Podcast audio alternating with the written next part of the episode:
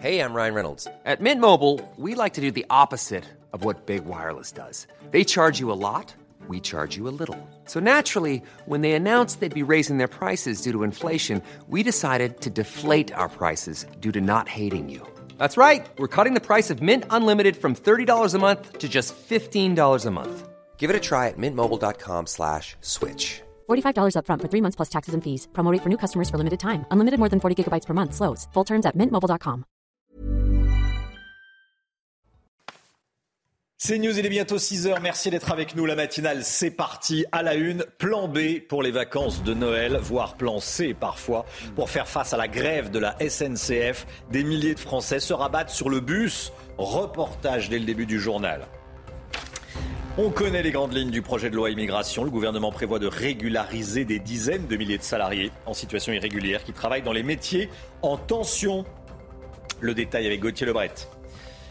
Un policier dans le viseur de l'IGPN après le drame qui s'est produit à Blois. Une femme de 24 ans est entre la vie et la mort après avoir été agressée par son ex-compagnon. Elle s'était plainte deux heures avant au commissariat. Le drame vécu par un homme dans la trentaine suite à une erreur médicale. Il a dû être amputé de la verge. Vous entendrez son témoignage. Un ballet ukrainien en représentation ce soir à Paris. On a assisté à leur représentation et à leur répétition surtout à Kiev.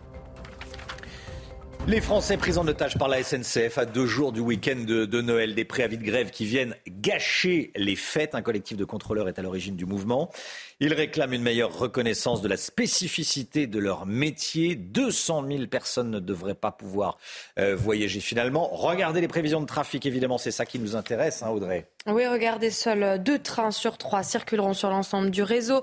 Dans le détail, deux TGV sur trois rouleront sur les axes atlantiques et Méditerranée. Un train sur deux vers le nord. Trafic normal pour les intercités. Et pour faire face à la grève Beaucoup de voyageurs ont décidé de se tourner, c'est peut-être votre cas, en urgence vers les compagnies de bus comme Flixbus. Un moyen de transport généralement euh, moins cher que le train, mais les trajets sont évidemment euh, bien plus longs. Explication Maxime Lavandier, Charles Pousseau, Léo Marcheguet et le récit de Mathieu Rio. Pour retrouver leur famille à Noël, ces voyageurs ont choisi le bus plutôt que le train. Premières raisons invoquées, des TGV souvent complets et des prix trop élevés. Tous les trains sont complets et les seuls qui existent, ils sont aux environs de 200 euros. Le choix est vite fait. Je suis en vacances, donc euh, je préfère prendre deux heures de plus en, en, bus. Pour le trajet que je veux faire, on est dix fois moins cher sur un trajet de bus que sur un trajet de train. Donc ouais, j'ai comparé et l'économie, il n'y a rien à, rien à dire euh, sur le bus. Autre motif, la grève des contrôleurs de la SNCF ce week-end. On a décidé de prendre le bus parce qu'on avait peur des grèves de la SNCF et on ne voulait pas rester bloqué ici euh, pour les vacances. Il y a des gens comme moi qui habitent à l'étranger, qui rentrent une fois par an et qui n'ont pas envie d'être embêtés par, euh, par des choses comme ça. En tout, 12 000 tickets ont été vendus par Flixbus ces derniers jours, mais beaucoup ont été réservés bien plus tôt. Depuis le début du, du mois, euh, au fur et à mesure qu'il y avait les annonces des grèves qui sont confirmées, les, les gens ils ont réservé beaucoup à l'avance. Ce week-end de Noël, 100 000 personnes voyageront avec cette compagnie de bus. Voilà, et on sera euh, avec Charles Billard, porte-parole de Flixbus France, à 7h10. Euh, voilà, grosse colère hein, chez tous ceux qui ont vu leur, train euh, annulé. Et c'est bien, compréhensible. Franchement, au moment de Noël, on, ne mérite pas ça, surtout en cette période. Les risques de coupure de courant, alors c'est une bonne nouvelle, s'éloignent pour le début de l'hiver. C'est ce qu'annonce le patron de RTE dans le Parisien ce matin. Des prévisions plutôt rassurantes. Hein. En grande partie grâce aux efforts de sobriété et au redémarrage de plusieurs réacteurs nucléaires. Et euh, donc vous le voyez, euh, le patron de RTE qui dit le risque de signal rouge pendant les fêtes est quasi nul. Le mois de janvier demeure toujours sous vigilance particulière tout de même. La version définitive du projet de loi immigration. Hier soir, le gouvernement a dévoilé son projet pour contrôler l'immigration et améliorer l'intégration. Ça a été publié dans le Figaro. Gauthier Lebret avec nous. Le gouvernement veut allier fermeté et humanité. J'allais dire comme à chaque fois qu'il y a un projet de loi en France. C'est du, c'est du en même temps chimiquement pur, effectivement, mmh. Romain. Alors on va commencer par le volet euh, humanité. Premier article euh, eh bien, de ce projet de loi. Pour être régularisé, il faudra tout de même maintenant euh, eh bien, savoir un minimum parler euh, le français, répondre favorablement à ce test. Avant, le test n'était pas obligatoire, il suffisait de suivre les cours. Article 3, eh bien, c'est ce fameux statut statut créé pour les métiers en tension, pour eh bien, régulariser ces travailleurs qui ne le sont pas pour le moment. Vous le savez, ça ne plaît pas du tout aux républicains. Justement, vous voyez l'article 3 dont je vous parle actuellement sur votre écran. Alors, pour euh, eh bien, rassurer les républicains, le gouvernement, Olivier Dussopt, le ministre du Travail, et Gérald Darmanin, le ministre de l'Intérieur, euh, promettent eh bien, que ce nouveau statut sera euh, très encadré. Déjà, il ne durera que trois ans, c'est un test de trois ans. Ensuite, il y a des critères précis. C'est accessible aux étrangers qui sont présents sur le territoire depuis au moins trois ans et qui ont une ancienneté professionnelle d'au moins huit mois. Mais pour les républicains, ça reste un appel d'air et ça va régulariser des milliers de personnes pendant trois ans. Tout ce que les LR ont toujours demandé sur l'immigration, nous le proposons, rétorque, rétorque Gérald Darmanin, puisqu'il aura besoin de ses voix au Parlement, les voix des Républicains, pour faire passer eh bien, sa réforme sans utiliser de 49.3. Alors maintenant, on passe sur le volet euh, fermeté. Gérald Darmanin veut faciliter les expulsions des personnes sous obligation de quitter le territoire, faire baisser le nombre de recours de 12 à 4. Il veut rétablir la double peine pour euh, les étrangers condamnés à une peine de plus de 10 ans, c'est-à-dire expulsés après la peine euh, de prison. Et puis les débats vont commencer au Parlement, à commencer par le Sénat, où les républicains sont majoritaires, mi-janvier. Merci beaucoup Gauthier Lebret. Euh, on va en parler évidemment tout au long de la matinale. On sera avec Louis Marguerite, député Renaissance de Saône-et-Loire à 6h30. On sera également à 7h30 avec Léon Desfontaines du Parti communiste. Beaucoup de réactions ce matin, bien sûr. Malgré les efforts dans les commissariats de France, dans les gendarmeries de, France, un drame n'a pas pu être évité à Blois. Un policier est dans le viseur de l'IGPN. Écoutez. Une jeune femme de 24 ans a été violemment agressée par son ex-compagnon la semaine dernière. Elle est aujourd'hui dans le coma. La victime s'était pourtant euh, rendue au commissariat deux heures avant son agression et avait euh, été euh, renvoyée chez elle. Deux enquêtes ont été ouvertes, dont une par l'IGPN. Les détails avec Amina Tadem. Hier, ils étaient entre 150 et 200 personnes à manifester devant le commissariat de Blois, tous révoltés par cette nouvelle affaire de violence conjugale. Si on regarde les faits d'actualité, que ce soit sur une petite ville comme Blois, comme sur toutes les villes de France, c'est des histoires qu'il y a de plus en plus. Tout juste deux heures avant la violente agression qu'elle a subie de la part de son ancien compagnon, la jeune femme de 24 ans s'était déplacée jusqu'au commissariat de Blois, preuve en main, pour porter plainte. La victime, aujourd'hui dans le coma à l'hôpital de Tours, avait été invitée à revenir le lendemain. Elle sera retrouvée inconsciente et grièvement blessée à la tête dans le hall de son immeuble. Quand vous déposez plainte pour le vol de votre portable ou dégradation de votre voiture, on vous croit. Alors croyons les femmes quand elles viennent déposer plainte pour violence conjugale ou pour viol ou pour les deux, quel que soit le jour l'heure. Une enquête de l'IGPN a été ouverte pour déterminer les conditions précises dans lesquelles la victime avait été accueillie. Le policier mis en cause est un fonctionnaire en fin de carrière qui avait déjà été visé par un avertissement cet été après sa mauvaise gestion d'un appel au 17. Quant à l'agresseur, âgé de 27 ans et connu des services de police pour des faits de violence, il est aujourd'hui placé en détention provisoire dans le cadre d'une enquête pour tentative de meurtre. À deux ans des JO de Paris, Paris 2024, la lutte contre le dopage est devenue un, enjeu majeur. Lors de leur dernier colloque annuel sur la question, les instances sportives, avec les athlètes, avec euh, les ministères concernés, ont lancé l'offensive. Hein. Objectif, faire de ces Jeux olympiques et paralympiques de Paris une réussite sur le plan sportif et éthique. Un exemple en matière de lutte anti-dopage. Thibaut Duclos organiser les Jeux les plus propres de l'histoire. Grande ambition du Comité national olympique et sportif français pour ce qui sera le révélateur de sa politique antidopage. On doit être un sport propre, un sport exemplaire. On ne peut pas se permettre euh, d'avoir, euh, d'avoir un sujet euh, par rapport au dopage pendant les Jeux de Paris 2024 et les Jeux paralympiques. Parce que la lutte ne concerne pas que les sportifs olympiques, le comité paralympique a rejoint son binôme à l'occasion du 21e colloque national pour un sport sans dopage, une grande première à deux ans des Jeux. C'est essentiel pour nous effectivement d'accompagner en complémentarité euh, de la spécificité euh, du, handicap qui va amener des formes de dopage différentes. Éduquer les fédérations, les sportifs de tous niveaux et de tous âges aux multiples changements de règlement. Instaurer une culture de l'antidopage au sein du sport français. Le chantier est immense et les formations s'enchaînent. Nous souhaitons diffuser avant les Jeux une nouvelle culture de l'antidopage, c'est-à-dire une bonne connaissance des enjeux du dopage. Plus que le dopage dit intentionnel, la prévention s'organise autour des formes accidentelles, informer des athlètes pas toujours bien conscients des risques de certaines pratiques.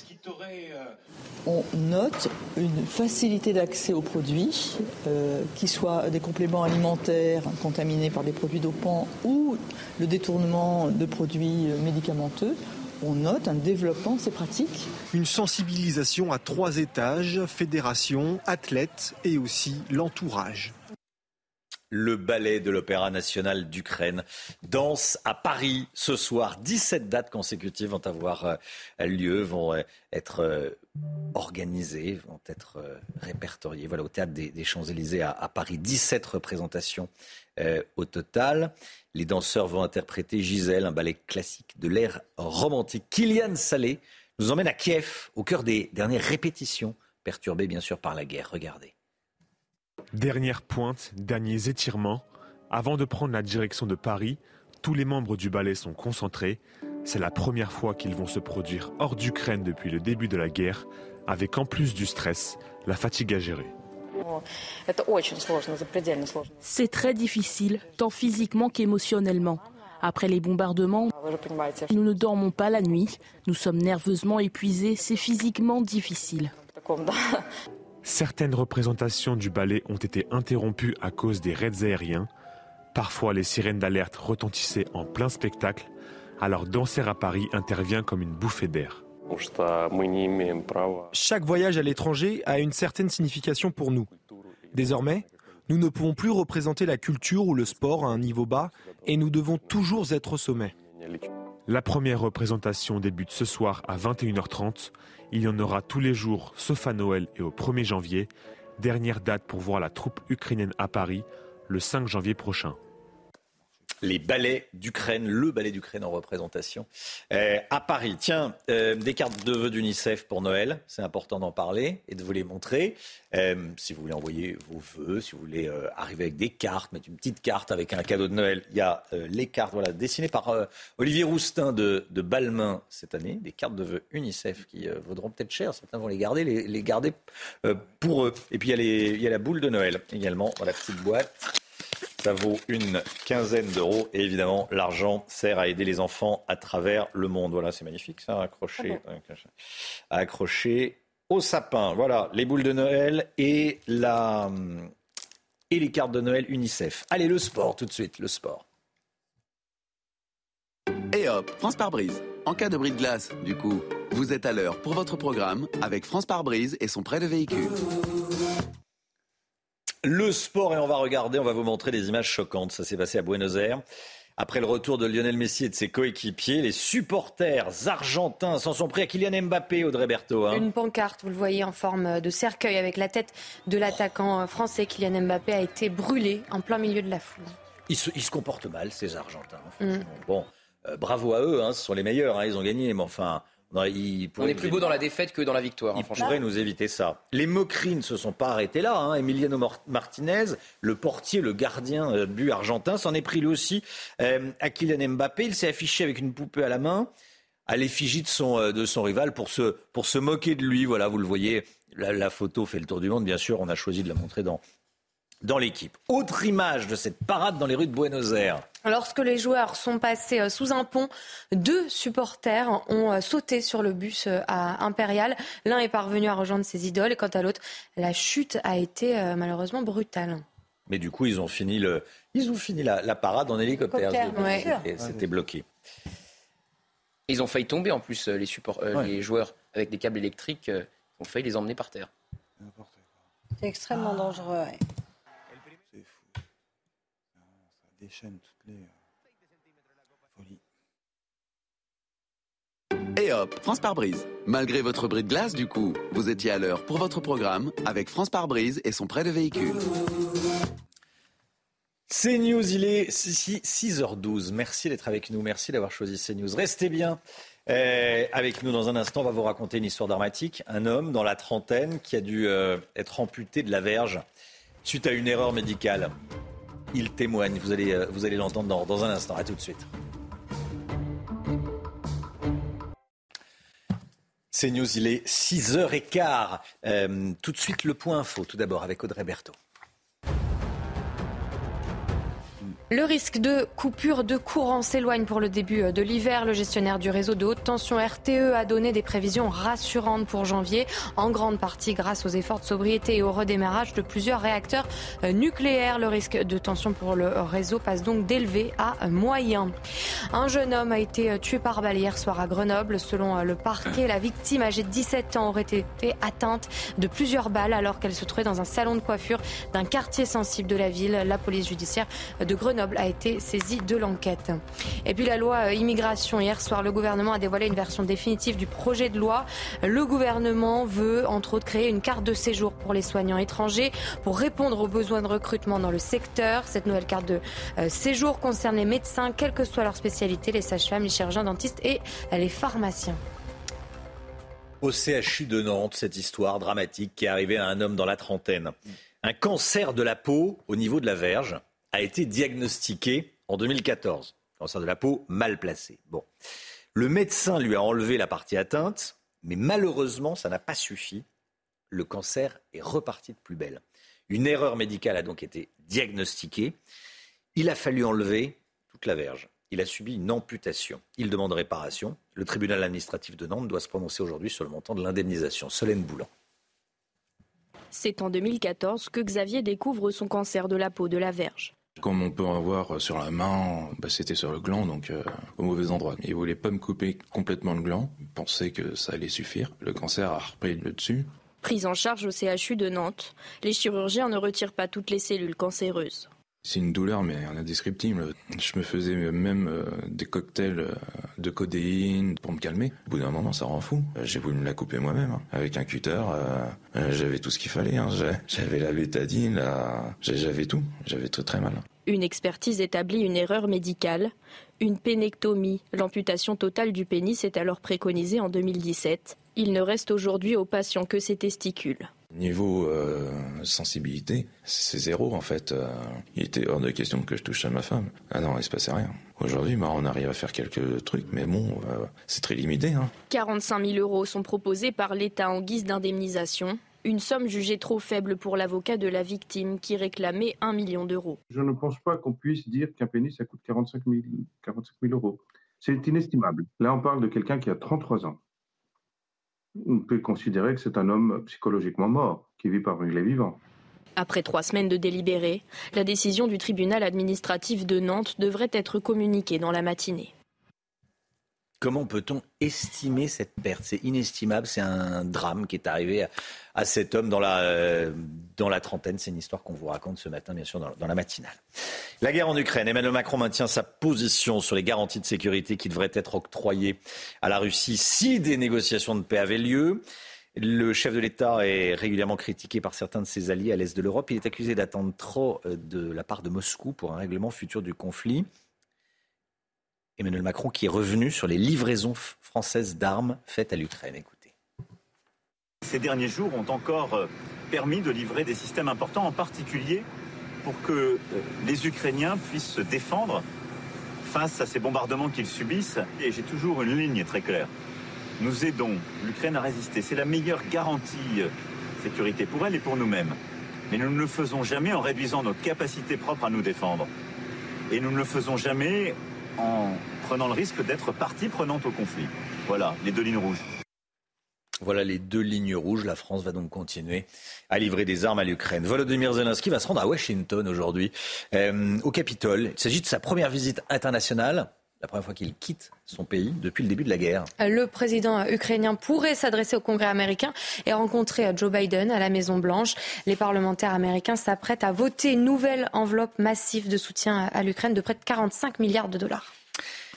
On vous emmène à présent en, OPEX, comme disent les, les, soldats français, en opération extérieure, avec les soldats français. Antoine Estève, notre reporter de guerre, elle nous emmène assister au combat contre les positions de Daesh continue chaque jour. Antoine Estef qui a pu suivre un jeune pilote français pendant sa mission entre la Syrie et l'Irak en zone irako-syrienne. Regardez. Nous avons la chance d'assister au briefing des pilotes. Pour cette mission d'entraînement au-dessus du désert, chacune des manœuvres doit être préparée en amont. Les avions Rafale, déployés en ce moment au Moyen-Orient, sont des biplaces. Le pilote, lui, s'occupe à gérer la trajectoire de l'avion et euh, la partie euh, pilotage à court terme euh, de la mission, tandis que le navigateur, lui, va s'occuper à gérer l'armement du Rafale et le guidage de l'armement jusqu'à l'objectif. Même pour un vol d'exercice, il ne faut rien laisser au hasard. Les pilotes reçoivent les dernières consignes des différents spécialistes qui les assistent. À chaque fois qu'ils partent en vol, il y a un briefing donc, euh, météo, un briefing sur euh, le contrôle aérien et également un briefing renseignement où on leur donne donc, tous les éléments techniques du vol. Et euh, aussi, donc, on est là pour les tenir au courant de la situation géopolitique des territoires survolés. L'objectif du jour, c'est de travailler le show force, une posture très agressive de l'avion de chasse qui consiste à effrayer les groupes armés en faisant beaucoup de bruit. En étant très bas et très vite, finalement, euh, les personnes au sol vont nous voir au dernier moment, comme vous avez pu voir, et euh, à ce moment-là provoquer cet effet de surprise qui va faire euh, peur potentiellement d'éventuels ennemis. Après deux heures de vol, une dizaine de passages en rasemote et des largages factices de bombes, l'appareil rentre à la base. On est quand même content d'enlever le casque et de, de retrouver un peu le, la, liberté de mouvement euh, qu'on n'a pas forcément dans le cockpit, parce que le cockpit, malgré tout, il est assez étriqué. Et avec tout l'équipement qu'on porte, euh, qu'on porte sur nous, on a, on a, parfois un peu de mal à se mouvoir dans le cockpit. Le capitaine d'Orient a 30 ans et il cumule déjà 800 heures de vol, dont une grande partie en mission opérationnelle, à la chasse des groupes terroristes dans le désert, entre Syrie et Irak. Voilà, c'est News en immersion avec les soldats français, avec les pilotes français de, de Rafale. 6h21, merci d'être avec nous. Restez bien sur CNews colère, franchement, de, dizaines, pour pas dire de centaines de milliers de clients de la SNCF, et beaucoup plus si on compte les familles impactées par euh, cette grève à la SNCF. Une grève injustifiée, nous dira Eric de Ritmaten dans un instant. À tout de suite. Rendez-vous avec Pascal Pro dans l'heure des pros, du lundi au vendredi de 9h à 10h30. C'est News, il est 6h24 à la SNCF. C'est donc bien une, une grève suivie qui s'annonce pour les week-ends de fin d'année. Les contrôleurs arrêteront le travail. Certains, pas tous, heureusement. Et vous nous dites, Eric de Ritmaten, que tout ça n'est pas justifié. Pourquoi? Non, c'est la grève de trop, c'est la grève vraiment injustifiée parce que la SNCF a mis beaucoup d'argent sur la table pour justement éviter les conflits sociaux liés au salaire. Hein. 600 euh, millions d'euros là ont été mis pour euh, la fin de l'année pour éviter des conflits. 600 millions d'euros mis sur la table. Et si on regarde ce qui a été mis sur la table euh, l'été dernier, parce qu'il y avait aussi des grèves, 300 millions d'euros avec une hausse des salaires de 3,7%. Donc vous le voyez, ça ne suffit pas. Une fois de plus, bien c'est les passagers et leurs familles qui sont pris, qui sont mis devant le fait accompli. Ça représente quand même 200 000 passagers qui vont perdre leur billet, qui se feront rembourser sur les 800 000 qui devaient prendre le train. Vous imaginez la note finale pour le contribuable. N'oublions pas que sans l'État et les régions, eh bien, la SNCF ne pourrait plus rouler. Il y a aussi un phénomène nouveau, les syndicats ne sont pas dans le conflit. Alors c'est vrai. position ambiguë quand même, Eric. Hein. Euh, ils ne sont pas dans le conflit. Si, ils sont quand même dans le conflit. Ils maintiennent le préavis de grève. je dis cela parce qu'ils agitent le chiffon rouge. Hein. Ils ne se privent pas de monter la tête, hmm. bien entendu, aux cheminots, par exemple, sur la question des retraites. Mais la retraite, les cheminots ne sont pas concernés du tout. Donc quand ils disent on fera grève pour la réforme des retraites, c'est une grève injustifiée. Alors c'est vrai que cette grève-là concerne les contrôleurs en particulier. Hein, ça a été lancé par un collectif, je dis bien le mot collectif, et c'est ce qui inquiète la SNCF. C'est un petit peu les gilets jaunes de la SNCF. Ils se retrouvent sur Facebook et ils organisent des grèves. Et derrière, les syndicats n'appellent pas forcément à faire la grève, mais disons qu'ils sont là quand même pour encourager sans euh, vraiment leur demander de faire grève. Donc vous voyez, comme vous dites, c'est très très ambigu. Mais les contrôleurs qu'on appelle désormais des chefs de bord, s'estiment mal aimés. Ils étaient déjà 10 000 hein, en grève le 2 décembre dernier et ils ont bloqué euh, beaucoup de TGV et de trains régionaux. Alors là, vous le dites, le syndicat Sudrail ne dit rien et n'appelle pas à la grève, mais c'est quand même bien présent et on sent que le mouvement est en train de monter. Ça pourrait même faire tache d'huile. C'est ça qui inquiète euh, le gouvernement. Vous avez à la RATP un conflit similaire qui va sans doute avoir lieu à la rentrée. Air France, là, c'est sur les PNC, les personnels navigants commerciaux, qui annoncent des grèves pour le 22.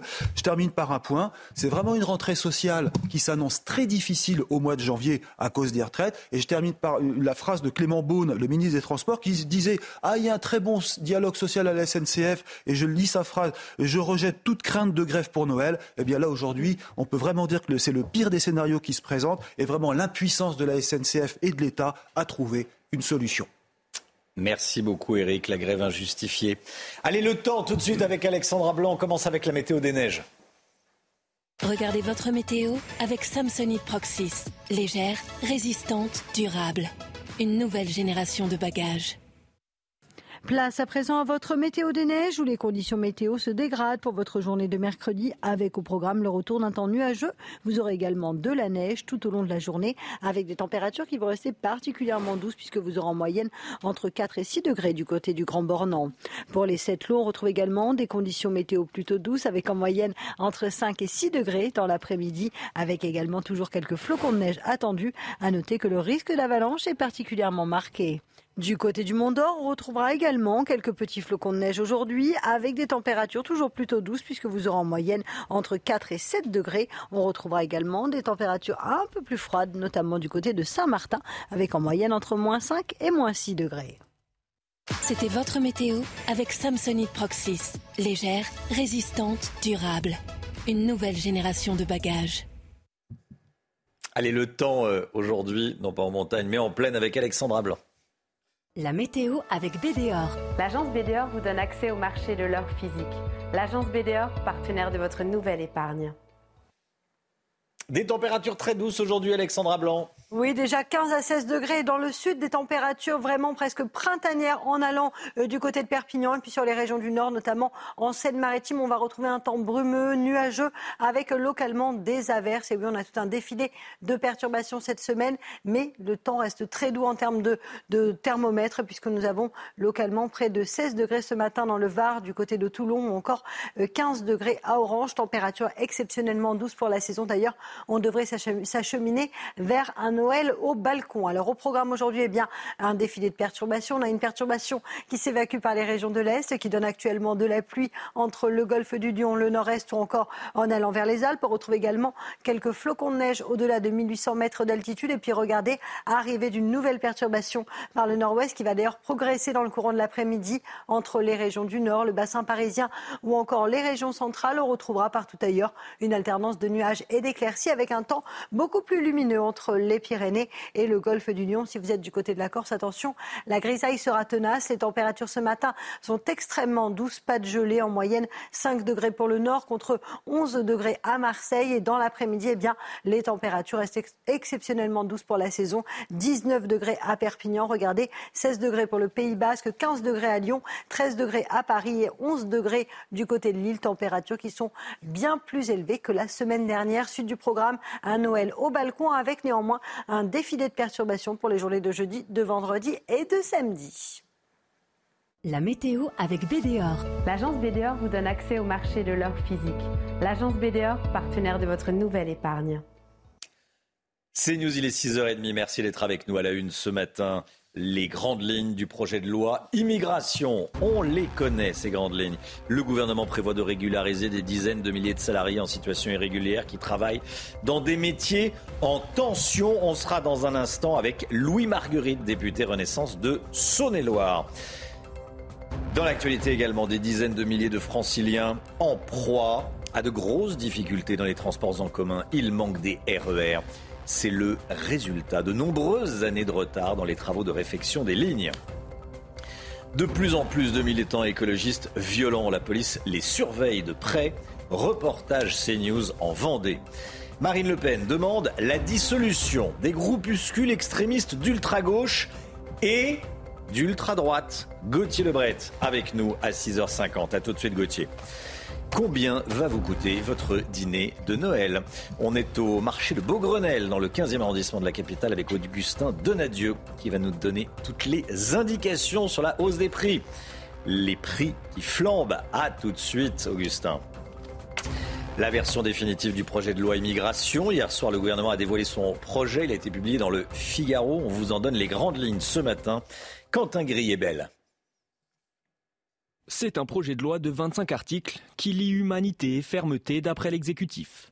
Au programme, deux grands objectifs. Premièrement, mieux encadrer la présence sur le territoire.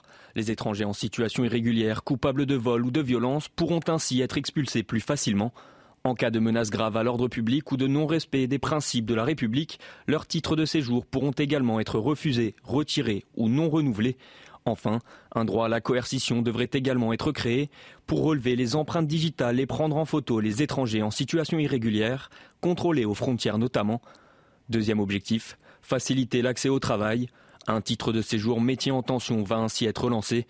Il concernera tout étranger qui exerce un métier en tension depuis au moins 8 mois sur les 24 derniers et qui vit en France depuis 3 ans.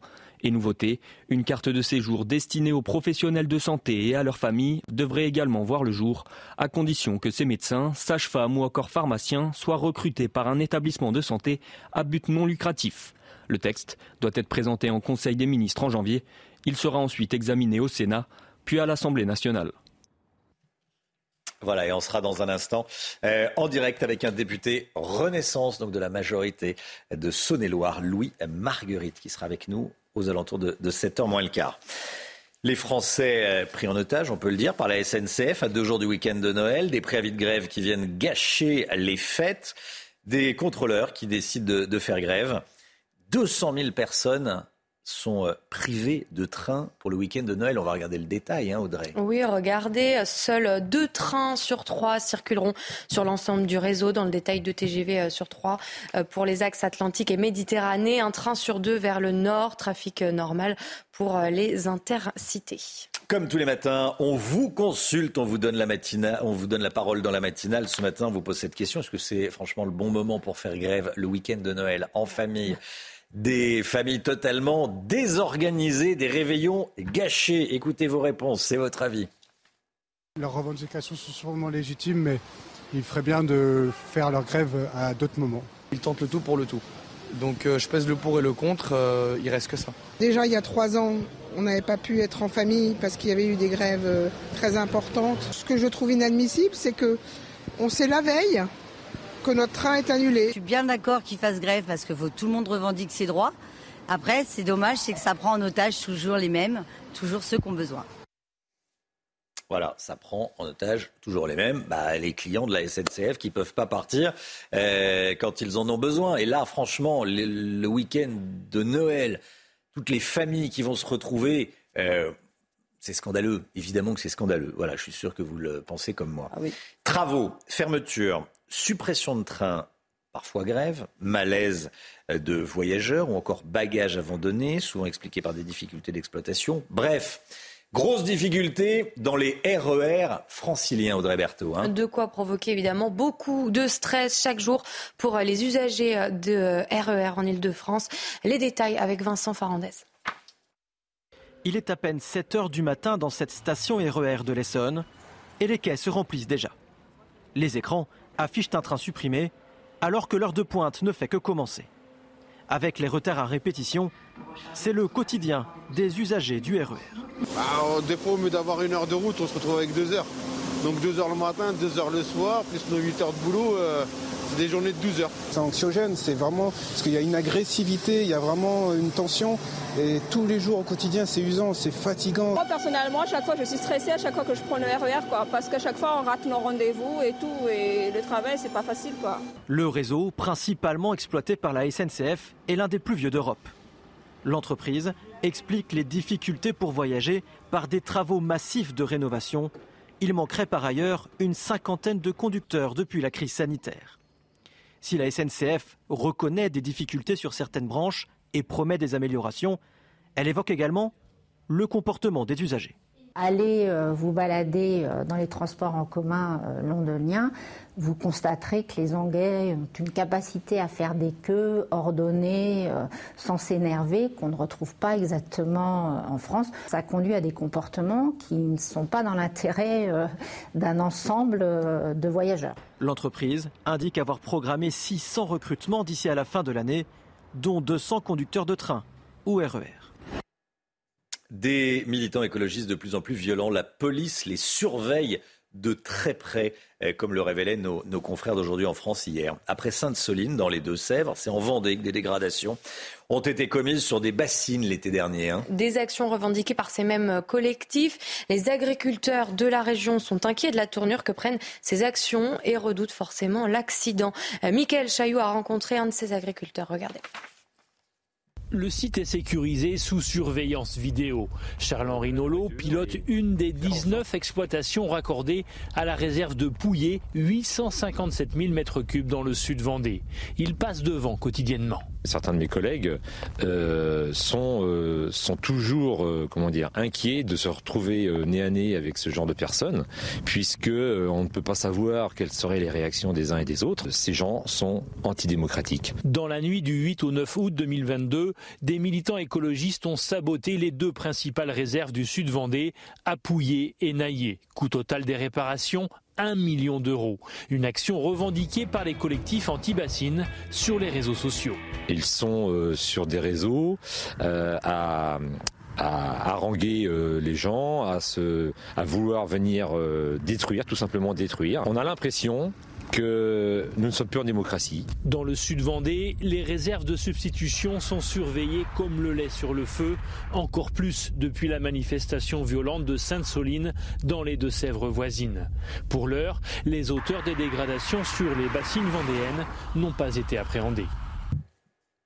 Plus que quelques jours avant le réveillon de Noël, le panier des courses eh, passe difficilement, les prix flambent, l'inflation est passée par là.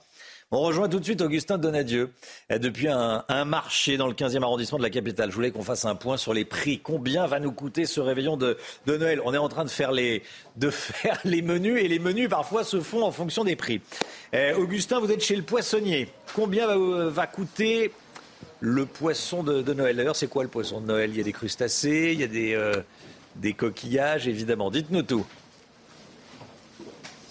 Oui, alors des coquillages, des coquilles Saint-Jacques, du saumon, mais en tous les cas, une chose est sûre, ça va coûter plus cher aux Français. Alors une bonne nouvelle pour les commerçants, le budget moyen pour le soir du réveillon de Noël, 127 euros euh, par euh, Français, plus 10 euros par rapport à 2021, mais ça ne veut pas dire que les Français auront plus à manger sur leur table de Noël. Regardez, on est avec euh, Guillaume, Guillaume Patier qui est donc poissonnier. Bonjour Guillaume. Vous avez vous aussi constaté une forte augmentation des prix, typiquement sur quel poisson et de l'ordre de combien? Forte augmentation, il y, a une augmentation, on va dire en moyenne, il faut compter entre 15 et 20% d'augmentation. Euh, après, euh, tout ce qui est saumon, saumon, après tous les crustacés comme, euh, enfin crustacés comme langouste, homard, cette année ça, a flambé.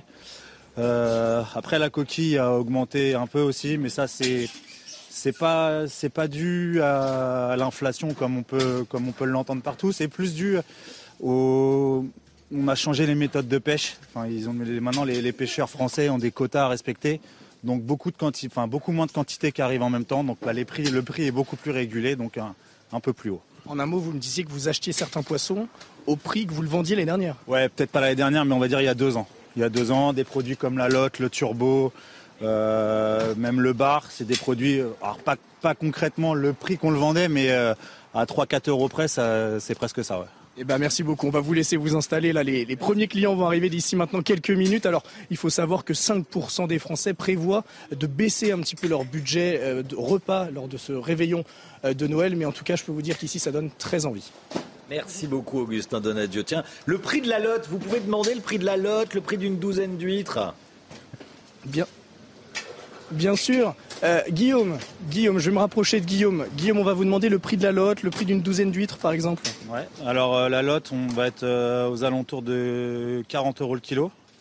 une douzaine d'huîtres, après ça dépend les, les, tailles, les, variétés. Et on va dire une douzaine d'huîtres, on va que ça varie entre 12 et on va dire ça peut monter jusqu'à 25, 30 euros la douzaine. Et par rapport à l'année dernière, on est plus cher? Les huîtres, ça va, ça n'a pas trop trop bougé. Et la lotte? général. La lotte, ouais, je vous dis, la lotte, ça. Après, la période de Noël, c'est une période spécifique.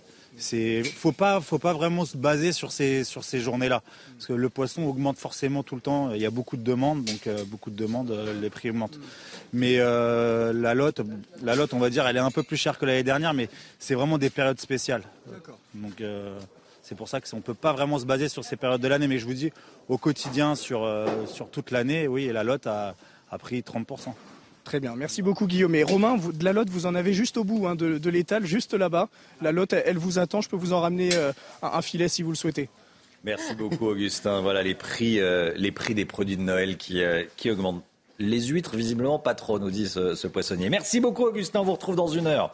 Allez le sport tout de suite. Et hop, France par brise. En cas de bris de glace, du coup, vous êtes à l'heure pour votre programme avec France par brise et son prêt de véhicule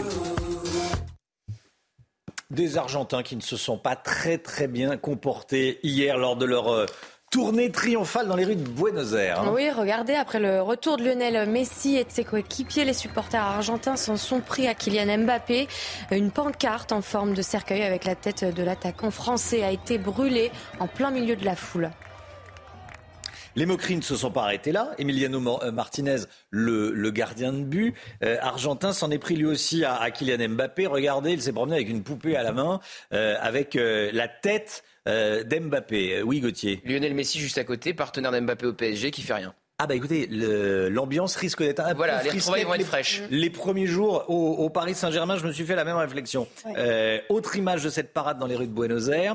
Lorsque les joueurs sont passés sous un pont, regardez, deux supporters ont sauté sur le bus à Impérial. Il y en a un accessoirement qui s'est fait euh, mal puisqu'il est tombé. L'un a quand même pu euh, est parvenu à rejoindre ses idoles. Pour l'autre, la chute a été brutale. Ça s'est terminé en hélicoptère parce que le bus ne pouvait plus euh, avancer. Et hop, France par brise. Malgré votre bris de glace, du coup, vous étiez à l'heure pour votre programme avec France par brise et son prêt de véhicule. Le projet de loi immigration, on en parle dans un instant avec Louis Marguerite, député Renaissance de Saône-et-Loire. Restez bien avec nous sur CNews. À tout de suite. C'est News, il est 7h moins le quart. Le projet de loi immigration, on en parle dans un instant avec le député Renaissance Louis Marguerite. Mais tout d'abord, le point info avec Audrey Berthaud. Seuls deux trains sur trois circuleront ce week-end pour Noël. Une grève des contrôleurs va fortement impacter les voyageurs. Environ une personne euh, sur trois ne pourra pas prendre son train pour les fêtes. Les voyageurs ont dû être informés par SMS ou email de ces euh, annulations.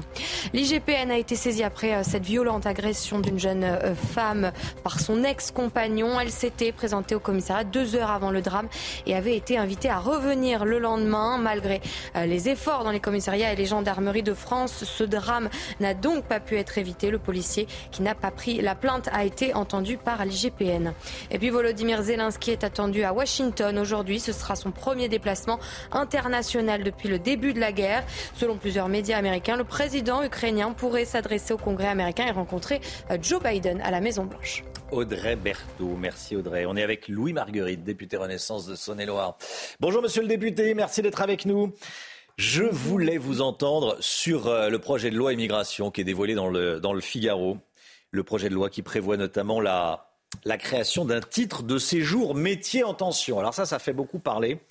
Euh, ça va aboutir de fait à des dizaines de milliers de, régularisations de personnes qui euh, travaillent dans des métiers qui seront classés en, en, tension, mais qui sont en situation aujourd'hui irrégulière et à qui on va donner donc des, des papiers. C'est ça, hein? Oui, tout à fait. Bonjour à tous. Bonjour. Vous m'entendez bien. Euh, je, D'abord, dans le projet de loi immigration, il n'y a pas que ça. Hein. Il y a toute une, une batterie de mesures qui visent à répondre à un certain nombre de, sujets, notamment la, la lutte contre l'immigration clandestine. On pourra y revenir et sur et sur et sur d'autres sujets, sur le, le, renforcement des, des, conditions, sur la langue française, et, etc. Là, sur le sujet des métiers en tension, euh, on vient répondre à deux sujets. Le premier, c'est répondre quand même à une hypocrisie sur un certain nombre de secteurs. Je pense notamment au secteur du bâtiment, mais également la restauration, euh, sur lequel il y a et on le sait, euh, un certain nombre de, personnes qui sont sans papier, qui ne sont pas en, situation régulière sur notre territoire et qui pourtant travaillent euh, et dont on a besoin d'ailleurs parce que euh, ces emplois sinon ne sont pas pourvus. Et ensuite, le deuxième sujet, c'est d'ailleurs la conséquence du premier. pourquoi on fait appel à ces, à ces, à ces personnes? C'est parce qu'en réalité, on a des problèmes de recrutement. Moi, j'ai pas d'ailleurs pas un chef d'entreprise en particulier dans ces secteurs qui me disent qu'ils n'ont pas de problème de recrutement. Donc là, qu'est-ce qu'on va faire? On va donner des conditions. Alors évidemment, tout ça sera encadré. Hein, il y aura euh, des conditions de, d'abord de, il faut rester euh, régulièrement sur le sol, euh, peut-être sur une certaine durée. Tout ça sera précisé évidemment dans le projet de loi et on en donne des premiers contours dans le dans le dossier de presse. Mais là, effectivement, on vient répondre à une hypocrisie et surtout à un besoin de recrutement en particulier dans ces dans ces métiers-là. Hum. Mais pourquoi ne pas mettre en place une immigration choisie plutôt que de régulariser des, irréguliers? Là, on a l'impression de subir enfin, on subit. Euh, enfin, j'ai presque envie de dire, c'est une situation qui existe déjà. Euh, c'est pas nouveau qu'il y a des difficultés. Et d'ailleurs, la circulaire Valls avait prévu des conditions. alors, on appelle ça régularisation, mais, mais, en tout cas, qui avait prévu des conditions où on, on, on donne des papiers à ceux qui sont régulièrement sur notre, sur notre sol dans ces métiers-là. Donc, en fait, on vient, on vient prolonger cette, cette idée-là. On, on, répond, on répond vraiment à, à, un besoin. Et, l'idée, l'idée en, en réalité, c'est que on choisit déjà de faire appel à, un certain nombre de gens parce que on, a, on a du mal à recruter dans ces métiers-là. et, d'ailleurs, et, d'ailleurs, c'est une question un peu paradoxale parce qu'on a le, un chômage qui baisse et pour autant, on a toujours des problèmes de recrutement, en particulier dans ces métiers-là. Donc, en réalité, on n'est pas très loin d'une immigration choisie. il se trouve qu'ils sont, ils ont déjà été choisis par ces employeurs-là et on cherche à régulariser une, une, une situation. Encore une fois, il y aura des conditions et ce ne sera pas à tout va sans aucune, sans aucune limite. Monsieur le député, on parle également de retour de la double peine. Donc en clair, un étranger qui est condamné euh, purge sa peine en France et peut être à nouveau expulsé, ce qui avait été euh, arrêté. Bon, euh, le gouvernement présente ça comme un retour de la double peine. mais uniquement si, en clair, il n'a pas de famille en France. Hein. Ça veut dire que ça va réduire drastiquement le, nombre de personnes qui vont réellement être expulsées. Euh, oui, alors d'abord, euh, on s'en souvient, c'était d'ailleurs une, une, mesure qui avait été mise en place par, euh, le président Sarkozy, enfin il y a, pas, il y a une dizaine d'années par, par la droite. là, oui, la fin de la double peine, oui. Oui, exactement. Euh, là, alors là aussi, ce sera encadré. Il faut préciser, c'est sans doute pas pour tous les délits, peut-être pour aussi les, délits les plus graves, sans doute, aussi les crimes. Euh, il, faudra voir. Mais euh, là, on répond d'abord à un besoin parce qu'il y a aussi un certain nombre de concitoyens qui s'interrogent en disant mais pourquoi on a des, étrangers, d'ailleurs en situation régulière. Là, on se parle de ceux qui sont régulièrement sur notre sol, qui commettent des faits qui peuvent avoir un trouble important à l'ordre public. et voilà, pourquoi se fait-il qu'ils soient encore sur notre sol? Encore une fois, il s'agit faits les plus graves. Euh, là aussi, il faut définir les conditions. Je rappelle aussi que sur euh, les, les, sujets de regroupement familiaux, les regroupements familiaux, c'est assez peu euh, par rapport, c'est 13% au sein de, de, de, de, de la, de, de, la, de la quantité d'immigrés qui sont accueillis sur notre sol. La, plupart des regroupements, c'est pour des regroupements de conjoints. Donc là aussi, il faut qu'on regarde. C'est peut-être c'est peut-être un, un, sujet plus compliqué s'agissant des regroupements de conjoints. Donc là aussi, on ouvre une possibilité parce qu'on veut renforcer et surtout on veut toucher à ce sujet de l'attente. Merci, monsieur le député. Merci beaucoup. Merci d'avoir été en direct avec nous ce matin dans la matinale CNews. Bonne journée à vous. 6h52 dans un instant, la politique avec euh, Gauthier Lebret. On va parler de Marine Le Pen qui veut la dissolution des groupuscules extrémistes d'ultra-droite et d'ultra-gauche. D'ultra-gauche et d'ultra-droite. C'est dans un instant. À tout de suite. La politique, Marine Le Pen demande la dissolution des groupuscules extrémistes. D'ultra-gauche mais aussi d'ultra-droite. Gauthier Lebret avec nous. Gauthier, Marine Le Pen continue sa stratégie de normalisation? Oui, nouveau coup effectivement euh, politique de la présidente du groupe RN à l'Assemblée. Un dernier acte dans sa stratégie de normalisation avant euh, Noël. Elle a donc écrit dimanche à la Première ministre et à Gérald Darmanin, vous le disiez Romain, pour demander la dissolution des groupuscules extrémistes violents. Regardez ce qu'elle écrit. Les auteurs de ces délits et parfois de ces crimes doivent être sévèrement condamnés quel que soit leur profil politique, quel que soit leur profil politique, sans plus de précision. Donc évidemment, quand vous contactez le Rassemblement national, vous comprenez qu'elle vise l'extrême gauche, comme souvent les antifas qui s'en prennent parfois d'ailleurs aux événements organisés par le Rassemblement national. C'est arrivé il y a peu de temps à Jordan Bardella, mais pas seulement. Cette lettre fait euh, suite après euh, eh les arrestations, après le match France-Maroc, à Paris notamment. 40 personnes d'ultra-droite ont été arrêtées, armées, avant de passer à l'acte. Ils voulaient s'en prendre à des supporters marocains et certains étaient fichés S. Parmi eux, il y avait le chef du groupuscule des Zouaves qui était euh, bien, notamment euh, célèbre pour s'en être pris à des militants d'SOS Racisme lors du meeting d'Éric Zemmour à Villepinte. En écrivant cette lettre, Marine Le Pen veut montrer qu'elle n'a rien à voir avec ces groupuscules et donc, je vous le disais, continuer sa stratégie de normalisation. Vous nous dites que c'est un revirement pour le Rassemblement Alors oui, parce qu'il y a un an, elle était opposée à la dissolution de générations identitaires au nom de la liberté d'expression. Du côté euh, de la majorité, on dénonce donc eh une vaste opération d'enfumage. Pour euh, Manuel Bompard, le nouveau euh, leader de la France insoumise, Marine Le Pen est une tartuffe. Alors, au Rassemblement euh, national, on se défend en disant que Génération identitaire n'a rien à voir avec ces groupuscules violents. Il faut dire aussi euh, une chose, à l'époque, le fondateur de Génération identitaire était au Rassemblement national. Depuis, il est passé chez euh, Éric Zemmour et pourtant le juge qui a confirmé la dissolution du mouvement affirmait que l'association souhaitait entrer en guerre. Alors le but de l'opération est simple pour Marine Le Pen,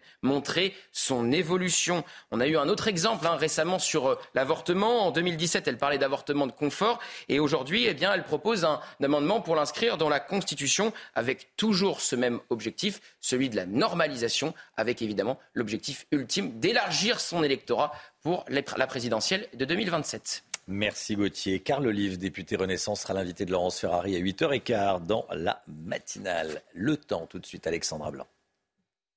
La météo avec BDOR. L'agence BDOR vous donne accès au marché de l'or physique.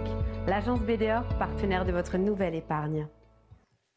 C'est le retour de la neige dans les Alpes, Alexandra Blanc. Hein oui, en effet, on attend de la neige aujourd'hui au-delà de 1800 mètres d'altitude avec des conditions météo qui vont donc un petit peu se dégrader depuis quelques jours. Eh bien, le soleil est au rendez-vous. Là, on attend de la neige aujourd'hui, puis ça devrait rapidement quand même s'améliorer dans le courant de la journée. Les températures, quant à elles, restent toujours très très douces pour la saison. Regardez, localement, près de 16 degrés euh, dans le Var euh, ce matin du côté de Toulon ou encore 14,6 degrés à Istres dans les Bouches-du-Rhône. Température d'eau qui reste particulièrement douce aujourd'hui. On a cette semaine tout un défilé de perturbations.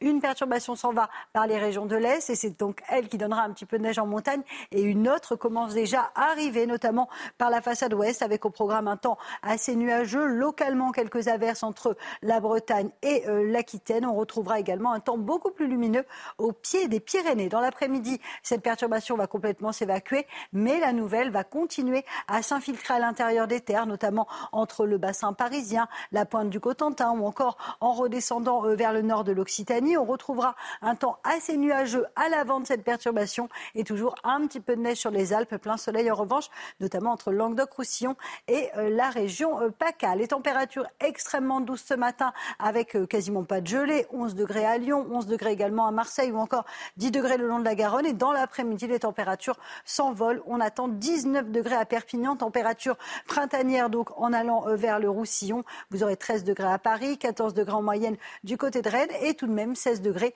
entre Marseille et Ajaccio. On est bien loin des 3 à 4 degrés seulement de la semaine dernière. Alors côté ciel, les perturbations s'enchaînent et oui, avec donc de nouveau un temps perturbé pour la journée de demain. On aura du vent, perturbations sur le nord, de la pluie, mais toujours de la douceur. Et puis regardez pour le réveillon de Noël, a priori un petit peu de pluie entre le sud-ouest et le nord-est, mais ce sera Noël au balcon, c'est-à-dire qu'il fera très doux. La météo avec BDOR. L'agence BDOR vous donne accès au marché de l'or physique. L'agence BDOR, partenaire de votre nouvelle épargne.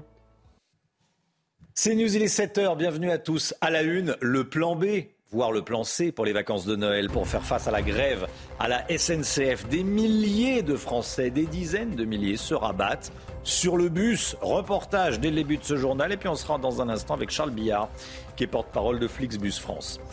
On connaît les grandes lignes du projet de loi immigration. Le gouvernement prévoit de régulariser des dizaines de milliers de salariés en situation irrégulière qui travaillent dans des métiers en tension. Le détail avec Gauthier Lebret.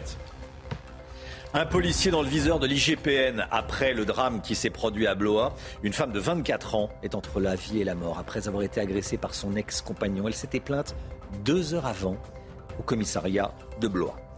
Le drame vécu par un homme dans la trentaine suite à une erreur médicale. Il a dû être amputé de la Verge. Vous entendrez son témoignage. Ce matin, on vous parle du permis de conduire. Aujourd'hui, il est au même format qu'une carte de crédit. Pierre Chasseret, avec nous, avant 7h30. Les Français pris en otage par la SNCF à deux jours du week-end de Noël. Énormément de colère de la part de tous ceux dont le train est annulé euh, pour des raisons qui parfois euh, ont du mal à être euh, comprises et acceptées. Certains contrôleurs ont décidé de faire grève. Cela touche 200 000 personnes pour le week-end de Noël, qui est le week-end familial par excellence. je voudrais qu'on regarde tout d'abord les, prévisions de, de trafic deux trains sur trois qui vont circuler sur l'ensemble du réseau, hein, Audrey Berthaud. Hein. Oui, dans le détail, deux TGV euh, sur trois rouleront sur les axes Atlantique et Méditerranée, un train sur deux vers le nord, trafic euh, normal pour les intercités. Et face à la grève, beaucoup de voyageurs ont décidé de se tourner vers les compagnies de, bus comme Flixbus. Hein. Un moyen de transport généralement moins cher que le train, mais les trajets sont évidemment euh, bien plus longs. Explication Maxime Lavandier, Charles Pousseau, Léo Marcheguet, le récit de Mathieu Rio. Pour retrouver leur famille à Noël, ces voyageurs ont choisi le bus plutôt que le train. Premières raisons invoquées, des TGV souvent complets et des prix trop élevés. Tous les trains sont complets et les seuls qui existent, ils sont aux environs de 200 euros. Le choix est vite fait. Je suis en vacances donc euh, je préfère prendre deux heures de plus en, bus. Pour le trajet que je veux faire, on est dix fois moins cher sur un trajet de bus que sur un trajet de train. Donc ouais, j'ai comparé et l'économie, il n'y a rien à, rien à dire euh, sur le bus. Autre motif, la grève des contrôleurs de la SNCF ce week-end. On a décidé de prendre le bus parce qu'on avait peur des grèves de la SNCF et on ne voulait pas rester bloqué ici euh, pour les vacances. Il y a des gens comme moi qui habitent à l'étranger, qui rentrent une fois par an et qui n'ont pas envie d'être embêtés par, euh, par des choses comme ça. En tout, 12 000 tickets ont été vendus par Flixbus ces derniers jours, mais beaucoup ont été réservés bien plus tôt. Depuis le début du, mois, euh, au fur et à mesure qu'il y avait euh, les annonces des grèves qui sont confirmées, les, gens ils ont réservé beaucoup à l'avance. Ce week-end de Noël, 100 000 personnes voyageront avec cette compagnie de bus. Voilà, et on sera avec le porte-parole de Flixbus dans un instant. Soyez là si vous le pouvez. Charles Billard, la consommation des Français en électricité continue de baisser, d'après le patron de RTE qui s'exprime ce matin dans les colonnes du Parisien. La consommation d'électricité des bureaux et des particuliers chez nous tous a baissé de 7% euh, environ, ce qui permet à RTE d'être plutôt optimiste pour les semaines à venir en termes de risque de coupure, hein, Audrey. Oui, le chef d'entreprise assure qu'il n'y aura pas de coupure pendant euh, les fêtes, bien que le mois de janvier demeure sous vigilance particulière. Vous voyez, le risque de signal rouge pendant les fêtes est quasi nul. Le mois de janvier demeure toujours sous vigilance particulière. La version définitive du projet de loi immigration a été euh, présentée, publiée dans le Figaro. Gauthier Lebret avec nous. Quelles sont les grandes lignes? Le gouvernement veut comme à chaque fois qu'un gouvernement présente un projet de loi immigration, veut allier fermeté et humanité. Ça, on l'entend à chaque fois. Alors celui-ci aime encore plus le en même temps, vous le savez mmh. bien, Romain. Alors premier article, eh bien désormais pour avoir une carte de séjour, il faudra avoir un minimum de niveau de français. Avant, on n'était pas obligé de passer le test, suivre les cours euh, suffisait. Et puis évidemment, ce qui fait euh, beaucoup parler, c'est la création de ce statut pour régulariser les travailleurs sans papier dans les métiers en tension. Ça plaît pas du tout aux républicains et le gouvernement aura besoin des voix des républicains pour faire passer sa réforme sans utiliser euh, de 49.3. Alors dans les colonnes du Figaro, Darmanin donne des gages, et bien justement aux Républicains, en promettant qu'il s'agit d'un test de trois ans, euh, que pour avoir euh, eh bien ce statut, il faut avoir des critères précis, il faut être sur le territoire depuis au moins trois ans, il faut travailler depuis au moins huit mois. Tout ce que les LR ont toujours demandé sur l'immigration, nous le proposons, rétorque Gérald Darmanin. Alors ça va tout de même régulariser des milliers de personnes pendant trois ans, et les Républicains répondent eh bien que c'est une nouvelle filière d'immigration. Ça, c'est pour le volet humanité. Alors sur le volet euh, fermeté, Gérald Darmanin veut expulser plus rapidement les personnes sous obligation de quitter le territoire, baisser le nombre de recours possibles, les passer de 12 à 4, et puis il veut rétablir la double peine, c'est-à-dire que pour un, étranger qui est condamné à une peine de plus euh, d'au moins 10 ans, eh bien, il purge sa peine en France et ensuite il est expulsé. Début des débats commencés par le Sénat où les Républicains sont justement majoritaires, mi-janvier. Merci Gauthier. Malgré des efforts dans les commissariats et les gendarmes de France, un drame n'a pas pu être évité. À Blois, un policier est dans le viseur de l'IGPN, la police des polices. La semaine dernière, une jeune femme de 24 ans a été violemment agressée par son ex-compagnon. Elle est aujourd'hui dans le coma. Il y a eu une manifestation hier soir. La victime s'était pourtant rendue au commissariat deux heures avant son agression pour porter plainte contre son agresseur ex-compagnon qui a été arrêté euh, depuis et placé évidemment derrière les barreaux. Deux enquêtes ont été ouvertes, dont une par l'IGPN. Aminat Adem. Hier, ils étaient entre 150 et 200 personnes à manifester devant le commissariat de Blois, tous révoltés par cette nouvelle affaire de violence conjugale. Si on regarde les faits d'actualité, que ce soit sur une petite ville comme Blois, comme sur toutes les villes de France, c'est des histoires qu'il y a de plus en plus. Tout juste deux heures avant la violente agression qu'elle a subie de la part de son ancien compagnon, la jeune femme de 24 ans s'était déplacée jusqu'au commissariat de Blois, preuve en main, pour porter plainte. La victime, aujourd'hui dans le coma à l'hôpital de Tours, avait été invitée à revenir le lendemain. Elle sera retrouvée inconsciente et grièvement blessée à la tête dans le hall de son immeuble. Quand vous déposez plainte pour le vol de votre portable ou dégradation de votre voiture, on vous croit. Alors croyons les femmes quand elles viennent déposer plainte pour violence conjugale ou pour viol ou pour les deux, quel que soit le jour ou l'heure. Une enquête de l'IGPN a été ouverte pour déterminer les conditions précises dans lesquelles la victime avait été accueillie. Le policier mis en cause est un fonctionnaire en fin de carrière qui avait déjà été visé par un avertissement cet été après sa mauvaise gestion d'un appel au 17. Quant à l'agresseur, âgé de 27 ans et connu des services de police pour des faits de violence, il est aujourd'hui placé en détention provisoire dans le cadre d'une enquête pour tentative de meurtre. Écoutez bien cette histoire. Au CHU de Nantes, une histoire dramatique est arrivée à un homme euh, dans la trentaine. Un cancer de la peau au niveau de la verge a été, a été diagnostiqué en 2014. Le médecin lui a enlevé la partie atteinte. Mais malheureusement, ça n'a pas suffi. Une erreur médicale a été diagnostiquée. Le cancer a repris le dessus. Il a fallu amputer, euh, couper la verge. Le jeune homme, l'homme, demande réparation, évidemment, et le tribunal administratif de Nantes doit se prononcer aujourd'hui sur le montant de l'indemnisation. Solène Boulan. C'est en 2014 que Xavier découvre son cancer de la peau de la verge. Comme on peut en avoir sur la main, bah, c'était sur le gland, donc euh, au mauvais endroit. Il voulait pas me couper complètement le gland, il pensait que ça allait suffire. Le cancer a repris le dessus. Prise en charge au CHU de Nantes, les chirurgiens ne retirent pas toutes les cellules cancéreuses. C'est une douleur, mais indescriptible. Je me faisais même euh, des cocktails euh, de codéine pour me calmer. Au bout d'un moment, ça rend fou. Euh, j'ai voulu me la couper moi-même, hein. avec un cutter. j'avais tout ce qu'il fallait. Hein. J'avais la bétadine, j'avais tout. J'avais très très mal. Une expertise établit une erreur médicale. Une pénectomie, l'amputation totale du pénis, est alors préconisée en 2017. Il ne reste aujourd'hui aux patients que ses testicules. Niveau euh, sensibilité, c'est zéro en fait. Euh, il était hors de question que je touche à ma femme. Ah non, il se passait rien.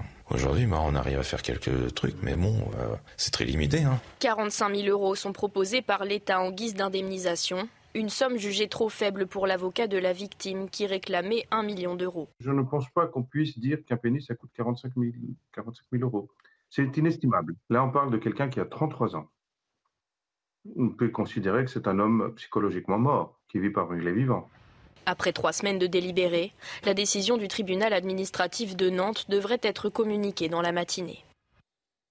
Comment estimer euh, ce, préjudice? Comment estimer ce préjudice? Bah, Écoutez, le tribunal administratif va euh, rendre sa décision aujourd'hui. Allez, 7h10, le sport. Et hop, France par brise. En cas de bris de glace, du coup, vous êtes à l'heure pour votre programme avec France par brise et son prêt de véhicule.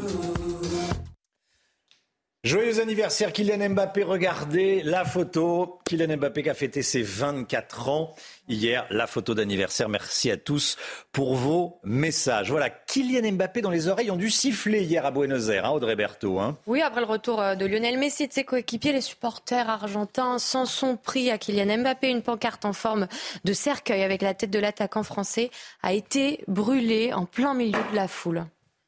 Et les moqueries ne se sont pas arrêtées là. Hein. Emilio Martinez, le euh, gardien argentin, s'en est pris, euh, s'en est pris euh, aussi au prodige.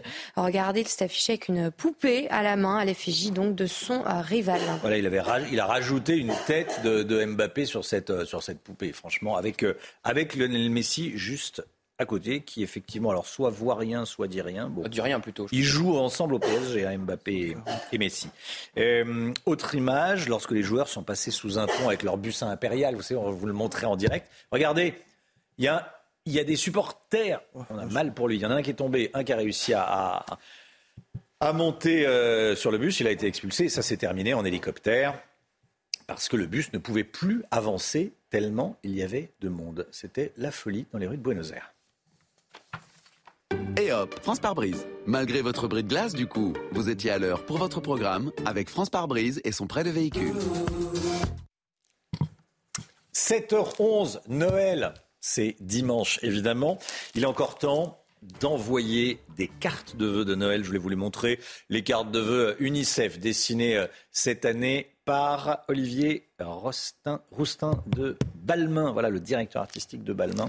Certains vont peut-être les garder.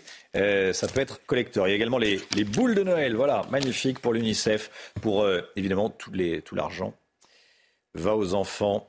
Hop, voilà. C'est une dizaine d'euros, les cartes, une quinzaine d'euros une quinzaine d'euros. Les cartes comme la boule de Noël. Voilà, je voulais vous les montrer. C'est important, évidemment, la solidarité en cette période de, Noël, bien sûr. 7h12, restez bien avec nous. Certaines, euh, certains d'entre vous sont euh, évidemment euh, impactés par la grève à la SNCF et tentent de se reporter donc sur les bus. On sera avec le porte-parole de Flixbus dans un instant. À tout de suite. C'est News, il est 7h15. Bienvenue à tous. Dans un instant, on sera avec le porte-parole de Flixbus France. Bah oui, les sociétés de, transport par bus sont prises d'assaut puisque c'est la grève à la SNCF. Le point info, tout d'abord, avant euh, cela, avec Audrey Berthaud. Le risque de coupure de courant s'éloigne pour le début de l'hiver. Le gestionnaire du réseau de haute tension RTE a donné des prévisions rassurantes pour janvier, en grande partie grâce aux efforts de sobriété et au redémarrage de plusieurs réacteurs nucléaires. Un jeune homme a été tué par balle hier soir à Grenoble. Selon le parquet de Grenoble, la victime âgée de 17 ans aurait été atteinte de plusieurs balles alors qu'elle se trouvait dans un salon de coiffure d'un quartier sensible de la ville. La police judiciaire de Grenoble a été saisie de l'enquête. Et puis la loi immigration. Hier soir, le gouvernement a dévoilé dévoilé une version définitive du projet de loi. Le gouvernement veut régulariser les salariés en situation irrégulière qui exercent dans les métiers en tension. Cette décision vise à répondre aux besoins de recrutement dans le secteur.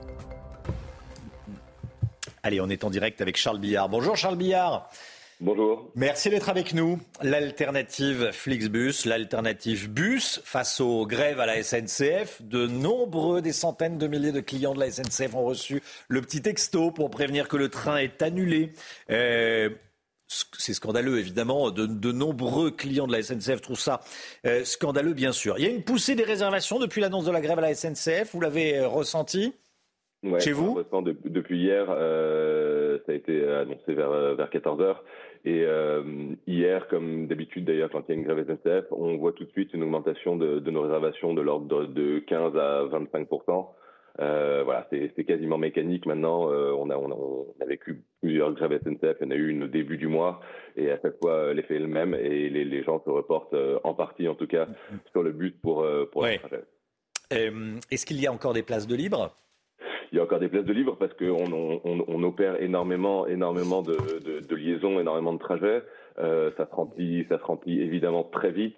Euh, il y, a des, trajets qui sont complets, mais euh, sur, des lignes assez régulières, des Paris-Lyon, des Paris-Nantes, des, Bordeaux-Toulouse, on fait peut-être 10, 10 trajets par jour. Donc il reste évidemment, de la place sur certains de ces trajets. Néanmoins, ça se remplit assez vite. quelles sont les destinations les plus prisées?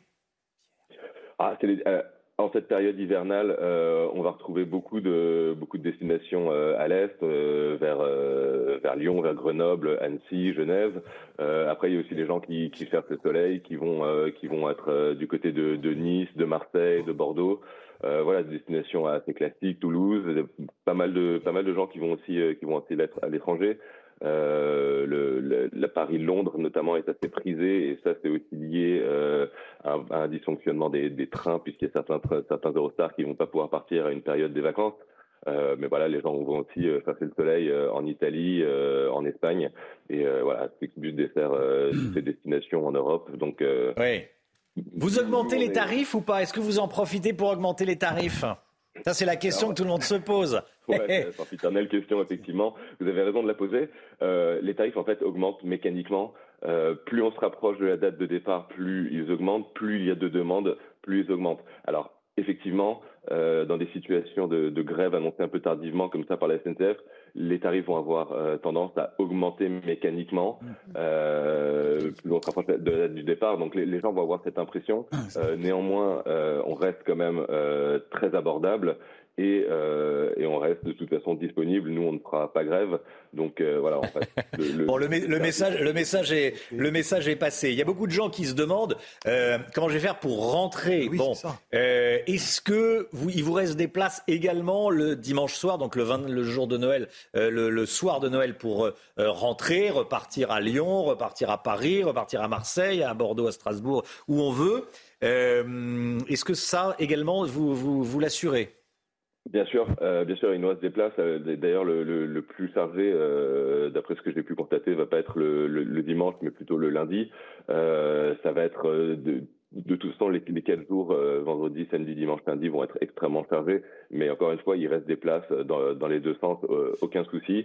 les gens peuvent y aller. sur cette période, on attend, on attend un peu plus de, de, de 100 000 passagers sur les Flixbus en France. Donc euh, c'est énorme, mais on, mmh. avait, on avait prévu, on avait anticipé un mois de décembre record, donc on avait, on avait les, les, bus en place, on avait les chauffeurs en place, on avait augmenté le réseau, donc les cadences et les destinations. Euh, normalement, il n'y a, y a, aucun souci euh, chez Flixbus pour, euh, pour assurer tout ça et accueillir la demande. Ouais. Week-end du Nouvel An, comment ça va se passer?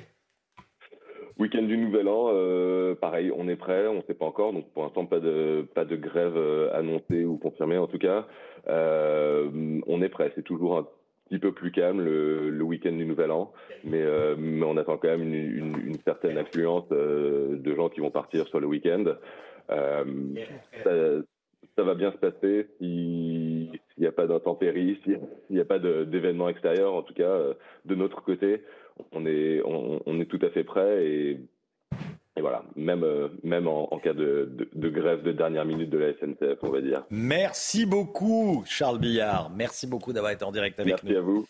ce matin dans la matinale. L'économie avec Eric de Ritmaten. On va parler du livret A, le placement préféré des Français. Il faut s'attendre à une hausse sensible, a dit la Banque de France, Eric. Euh, pour quand et combien hein, C'est important. Oui, bah écoutez, c'est pour le mois de février. Ce sera effectivement une hausse euh, assez importante. On peut même parler de 3,5% comme rendement, alors qu'aujourd'hui c'est 2%. Euh, alors, même si le taux est inférieur à l'inflation, qui sera autour de 6%, je le rappelle, c'est une rémunération qui est appréciable. Alors pourquoi? Parce que tout simplement, c'est un placement liquide, sans risque, il n'y a pas d'impôt dessus. Actuellement, le taux est à 2%. Et si l'on applique la règle du ministère de l'économie, c'est-à-dire on prend en compte l'inflation, la moyenne des taux entre banques, on obtient obtient un point et demi de plus. Donc, je vous le dis, on passera de 2 à 3,5%. Ça n'a pas arrêté de monter, hein, euh, le taux. On est passé de 0,5% en janvier à 2% en août et donc en février prochain 3,5%. Tout cela est payé par les banques, bien entendu, donc ça coûtera très cher. On évalue sur deux ans à 5 milliards 700 millions le simple fait que cette rémunération augmente. C'est un chiffre qui a été donné par la revue financière, la GFI. Cette hausse sera durable? Alors ça va durer parce que, comme vous le savez, l'année prochaine, l'inflation devrait rester à 6%, a dit la Banque de France. Puis elle refluera cette inflation en 2024. Elle reviendra à 2% en 2025. Donc l'an prochain, oui, ce sera intéressant de mettre son argent sur le livret A. Je vous ai fait un petit tableau. Vous allez voir si vous placez 1000 euros euh, pendant un an sans y toucher à partir du mois de février, eh bien ça vous rapportera 35 euros net. Mais comme l'inflation est à 6%, vous auriez dû perdre 60 euros. Ben vous faites la différence. Voilà, ça va vous protéger. Vous ne perdrez finalement grâce au livret A que 25 euros au lieu de 60. Alléluia. Vous avez bien compris, un disons que c'est un amortisseur. C'est un amortisseur d'inflation. Et ça n'est pas négligeable en cette période difficile pour le pouvoir d'achat. Merci beaucoup Eric Doret-Maten. Restez bien avec nous dans un instant l'automobile avec Pierre Chasseret. Bonjour Pierre. Bonjour. Vous allez nous parler des, du permis. C'est plus le papier rose, hein c'est la un format carte de crédit. À tout de suite. La fin du permis de conduire rose. Enfin, il est toujours rose, mais il est plus petit. Hein Vous l'avez, moi aussi je l'ai. Voilà, on l'a tous. On a tous le permis, oui. Allez, à tout de suite. Tout petit. La voiture avec vous, Pierre Chasseret. Bonjour Pierre. Bonjour Romain. Il était rose et depuis quelques années, comme la carte d'identité, il est au même format qu'une carte de crédit. Il s'agit du permis de conduire. Oui, avant, en Europe, il existait plus de 110 différents modèles de permis de conduire, eh bien, il n'en restera qu'un à l'échelle européenne. Ce sera celui-là, ce petit permis de conduire format carte de crédit. Hmm. L'objectif, c'était quoi? Eh bien, c'était d'éviter la fraude. Attention, ce permis, il a une particularité. Pour ceux qui ne l'ont pas encore, eh bien, il est renouvelable tous les 10 ou 15 ans selon les pays d'Europe. En France, le choix a été porté sur un renouvellement tous les 15 ans. Nos anciens permis, le papier rose, restent-ils valables Oui, jusqu'en 2033. Et c'est là que ça change. On était habitué à avoir, venir. On était habitué à avoir ce permis à vie. Sauf que progressivement, le permis de conduire va se transformer. On a quand même 38 millions de permis de conduire à changer en France. Ce sont les titulaires du permis de conduire. Pour l'instant, le renouvellement n'est conditionné à aucun examen. Attention, au sein du Conseil national de la sécurité routière aujourd'hui, c'est ce que je vous annonce sur CNews. Oui. On imagine actuellement d'assujettir le renouvellement du permis de conduire à un petit examen. Ça serait une vraie révolution dans le cadre du permis de conduire. Ah, je vous confirme, effectivement, on le saura quand? Ben, c'est à l'étude. Euh, normalement, courant janvier, une proposition devrait être formulée et le gouvernement tranchera derrière. Est-ce qu'on est tous assujettis aux mêmes règles de perte de points en Europe? Non, non, parce que les barèmes, de perte de points sont différents selon les pays européens.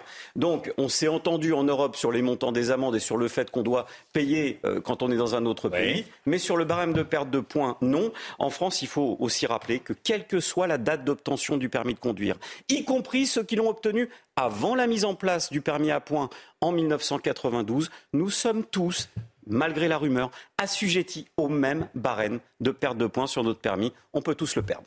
Pierre Chasseret, merci beaucoup. Tiens, une réaction. Surtout, c'est la fin de la vieille photo sur notre permis rose dont on a tous honte. Effectivement, c'est une bonne occasion de Ça peut arriver. Pas tous, on n'a pas tous honte, mais bon. Mais parfois, effectivement. Merci beaucoup, Pierre Chasseret. 7h28, le temps. On commence avec la météo des neiges. Regardez votre météo avec Samsonite Proxys. Légère, résistante, durable. Une nouvelle génération de bagages. Place à présent à votre météo des neiges où les conditions météo se dégradent pour votre journée de mercredi avec au programme le retour d'un temps nuageux. Vous aurez également de la neige tout au long de la journée avec des températures qui vont rester particulièrement douces puisque vous aurez en moyenne entre 4 et 6 degrés du côté du Grand Bornand. Pour les 7 lots, on retrouve également des conditions météo plutôt douces avec en moyenne entre 5 et 6 degrés dans l'après-midi avec également toujours quelques flocons de neige attendus. À noter que le risque d'avalanche est particulièrement marqué. Du côté du Mont d'Or, on retrouvera également quelques petits flocons de neige aujourd'hui avec des températures toujours plutôt douces puisque vous aurez en moyenne entre 4 et 7 degrés. On retrouvera également des températures un peu plus froides, notamment du côté de Saint-Martin avec en moyenne entre moins 5 et moins 6 degrés. C'était votre météo avec Samsonite Proxys. Légère, résistante, durable. Une nouvelle génération de bagages. De la douceur aujourd'hui, Alexandra Blanc. Hein? La météo avec BDOR. L'agence BDOR vous donne accès au marché de l'or physique. L'agence BDOR, partenaire de votre nouvelle épargne. Oui, en effet, Romain, des conditions météo particulièrement douces. En revanche, côté ciel, eh bien, les conditions météo restent assez mitigées. Une perturbation se décale vers les régions de l'Est avec au programme de la pluie, mais également un petit peu de neige au-delà de 1800 mètres, 2000 mètres d'altitude. Et puis, regardez, une s'en va et puis l'autre arrive, hein, notamment sur la façade ouest. Et qui d'ailleurs, on va euh, la retrouver, cette perturbation, entre les régions centrales, le nord du pays ou encore euh, la façade ouest cet après-midi, puisqu'elle va glisser, vous allez le voir, en direction euh, du bassin parisien ou encore de l'Occitanie plein soleil dans le sud, toujours un petit peu neige en montagne. Côté température, grande, grande douceur euh, ce matin, localement jusqu'à 11 degrés à Marseille ou encore du côté de Lyon. Et puis dans l'après-midi, les températures s'envolent 19 degrés à Perpignan, 16 degrés pour le Pays Basque et localement 15 degrés à Lyon. La météo avec BDOR. L'agence BDOR vous donne accès au marché de l'or physique. L'agence BDOR, partenaire de votre nouvelle épargne. C'est News 7h31. Bienvenue à tous. Merci d'être avec nous à la une ce matin. Les grandes lignes du projet de loi immigration. Le gouvernement prévoit de régulariser des dizaines de milliers de salariés en situation irrégulière qui travaillent dans des métiers en tension. On vous dit tout dès le début de ce journal. Et puis on sera dans un instant avec Léon Desfontaines, porte-parole de Fabien Roussel, qui est le numéro un du Parti communiste. Des dizaines de milliers de franciliens en proie à de grosses difficultés dans les transports en commun. Il manque des RER. C'est le résultat de nombreuses années de retard dans les travaux de réfection des lignes. De plus en plus de militants écologistes violents, la police les surveille de près. Reportage CNews en Vendée. Combien va vous coûter votre dîner de Noël? On est au marché euh, de Beaugrenelle dans le 15e arrondissement de la capitale avec Augustin Donadieu et qui nous donnera des indications sur la hausse des prix. À tout de suite, Augustin. Et puis ce matin, on va vous parler du nouvel album de Natacha Saint-Pierre avec Chloé Ronchin, journaliste culture à cnews.fr, qui sera avec nous peu avant 8 heures. À tout de suite, Chloé. La version définitive du projet de loi immigration, il est euh, présenté dans le Figaro, dans sa euh, version intégrale. On vous en donne les grandes lignes ce matin. Quentin Griebel, regardez. C'est un projet de loi de 25 articles qui lie humanité et fermeté d'après l'exécutif. Au programme, deux grands objectifs. Premièrement, mieux encadrer la présence sur le territoire. Les étrangers en situation irrégulière, coupables de vol ou de violence, pourront ainsi être expulsés plus facilement. En cas de menace grave à l'ordre public ou de non-respect des principes de la République, leurs titres de séjour pourront également être refusés, retirés ou non renouvelés. Enfin, un droit à la coercition devrait également être créé pour relever les empreintes digitales et prendre en photo les étrangers en situation irrégulière, contrôlés aux frontières notamment, Deuxième objectif, faciliter l'accès au travail. Un titre de séjour métier en tension va ainsi être lancé. Il concernera tout étranger qui exerce un métier en tension depuis au moins 8 mois sur les 24 derniers et qui vit en France depuis 3 ans. Et nouveauté, une carte de séjour destinée aux professionnels de santé et à leurs familles devrait également voir le jour, à condition que ces médecins, sages-femmes ou encore pharmaciens soient recrutés par un établissement de santé à but non lucratif. Le texte doit être présenté en Conseil des ministres en janvier il sera ensuite examiné au Sénat, puis à l'Assemblée nationale. Les Français pris en otage par la SNCF à deux jours du week-end de Noël, des préavis de grève qui viennent vraiment gâcher les fêtes dans des milliers, pour ne pas dire des centaines de milliers de, de familles. Des contrôleurs décident de se mettre en grève. Regardez les prévisions. 200 000 personnes privées de train. Hein. Regardez les prévisions de trafic pour ce week-end de Noël. Seuls deux trains sur trois circuleront sur l'ensemble du réseau. Ça, c'est euh, le chiffre général, Audrey. Hein. Dans le détail, deux TGV sur trois rouleront sur les axes atlantiques et Méditerranée, un train sur deux vers le nord, trafic normal pour les intercités. Et comme tous les matins, on vous consulte, on vous donne la parole dans la matinale. Ce matin, on vous pose cette question. Est-ce que c'est le bon moment pour faire euh, grève à la SNCF le week-end de Noël, quand même le week-end familial de l'année, le week-end familial de l'année, le moment familial. En l'occurrence, c'est un week-end cette année. Écoutez vos réponses, c'est votre avis. Leurs revendications sont sûrement légitimes, mais il ferait bien de faire leur grève à d'autres moments. Ils tentent le tout pour le tout. Donc euh, je pèse le pour et le contre, euh, il reste que ça. Déjà il y a trois ans, on n'avait pas pu être en famille parce qu'il y avait eu des grèves euh, très importantes. Ce que je trouve inadmissible, c'est que on sait la veille que notre train est annulé. Je suis bien d'accord qu'ils fassent grève parce que faut, tout le monde revendique ses droits. Après, c'est dommage, c'est que ça prend en otage toujours les mêmes toujours ceux qui ont besoin. Voilà, qui autour de la table a reçu le petit SMS 1, 2, 3, 4. Bon, moi j'ai un frère qui l'a reçu, mais euh, donc ça désorganise quand même le, le, le, déjeuner de Noël. Mais bon, voilà, donc 4, euh, 5, euh, sur, 5 sur 6. Système D. Système D obligatoire. Les écologistes radicaux, ils sont de plus en plus surveillés par la police. C'est ce que révélait aujourd'hui en France hier. Ils sont de plus en plus violents. Après euh, Sainte-Soline, dans les Deux-Sèvres, c'est en Vendée que des dégradations ont été commises sur des bassines, vous savez, euh, installées par euh, des agriculteurs. Des actions revendiquées par des collectifs et on est allé sur place. Les agriculteurs de la région sont inquiets de la tournure que prennent ces actions et redoutent forcément l'accident. Michael Chaillot a rencontré un de ces agriculteurs. Le site est sécurisé sous surveillance vidéo. Charles-Henri Nolot pilote une des 19 exploitations raccordées à la réserve de Pouillet, 857 000 m3 dans le sud Vendée. Il passe devant quotidiennement. Certains de mes collègues euh, sont, euh, sont toujours euh, comment dire, inquiets de se retrouver nez à nez avec ce genre de personnes, puisque on ne peut pas savoir quelles seraient les réactions des uns et des autres. Ces gens sont antidémocratiques. Dans la nuit du 8 au 9 août 2022, des militants écologistes ont saboté les deux principales réserves du sud Vendée, Appouillé et Naillé. Coût total des réparations 1 million d'euros. Une action revendiquée par les collectifs anti-bassines sur les réseaux sociaux. Ils sont euh, sur des réseaux euh, à, à haranguer euh, les gens, à, se, à vouloir venir détruire, tout simplement détruire. On a l'impression que nous ne sommes plus en démocratie. Dans le sud Vendée, les réserves de substitution sont surveillées comme le lait sur le feu, encore plus depuis la manifestation violente de Sainte-Soline dans les Deux-Sèvres voisines. Pour l'heure, les auteurs des dégradations sur les bassines vendéennes n'ont pas été appréhendés. Voilà l'inquiétude et la colère des agriculteurs contre des militants écologistes, enfin soi-disant écologistes radicaux et de plus en plus violent. On en parle ce matin. Allez, Noël donc, c'est dimanche, plus que quelques jours pour préparer son repas de Noël. Et je voulais qu'on parle prix. Combien ça va coûter aujourd'hui, cette année, le, repas de Noël? Augustin Donadieu, on était chez un poissonnier il y a une heure, on est chez un boucher volailler avec vous ce matin. Et à présent, les prix ont augmenté. Combien ça coûte une volaille de Noël cette année? Eh bien, Romain, ça va coûter plus cher. Alors quel plat est plus typique que le euh, réveillon traditionnel de Noël, à part la volaille, hein, la, dinde, le chapon, la poularde? Mais cette année, ça va coûter plus cher. Alors pour différentes raisons. Je suis avec euh, Thomas Priolet. Merci d'être euh, avec nous ce matin sur CNews. Alors concrètement, combien elle coûte cette année, cette, cette pintade, par rapport à l'année dernière?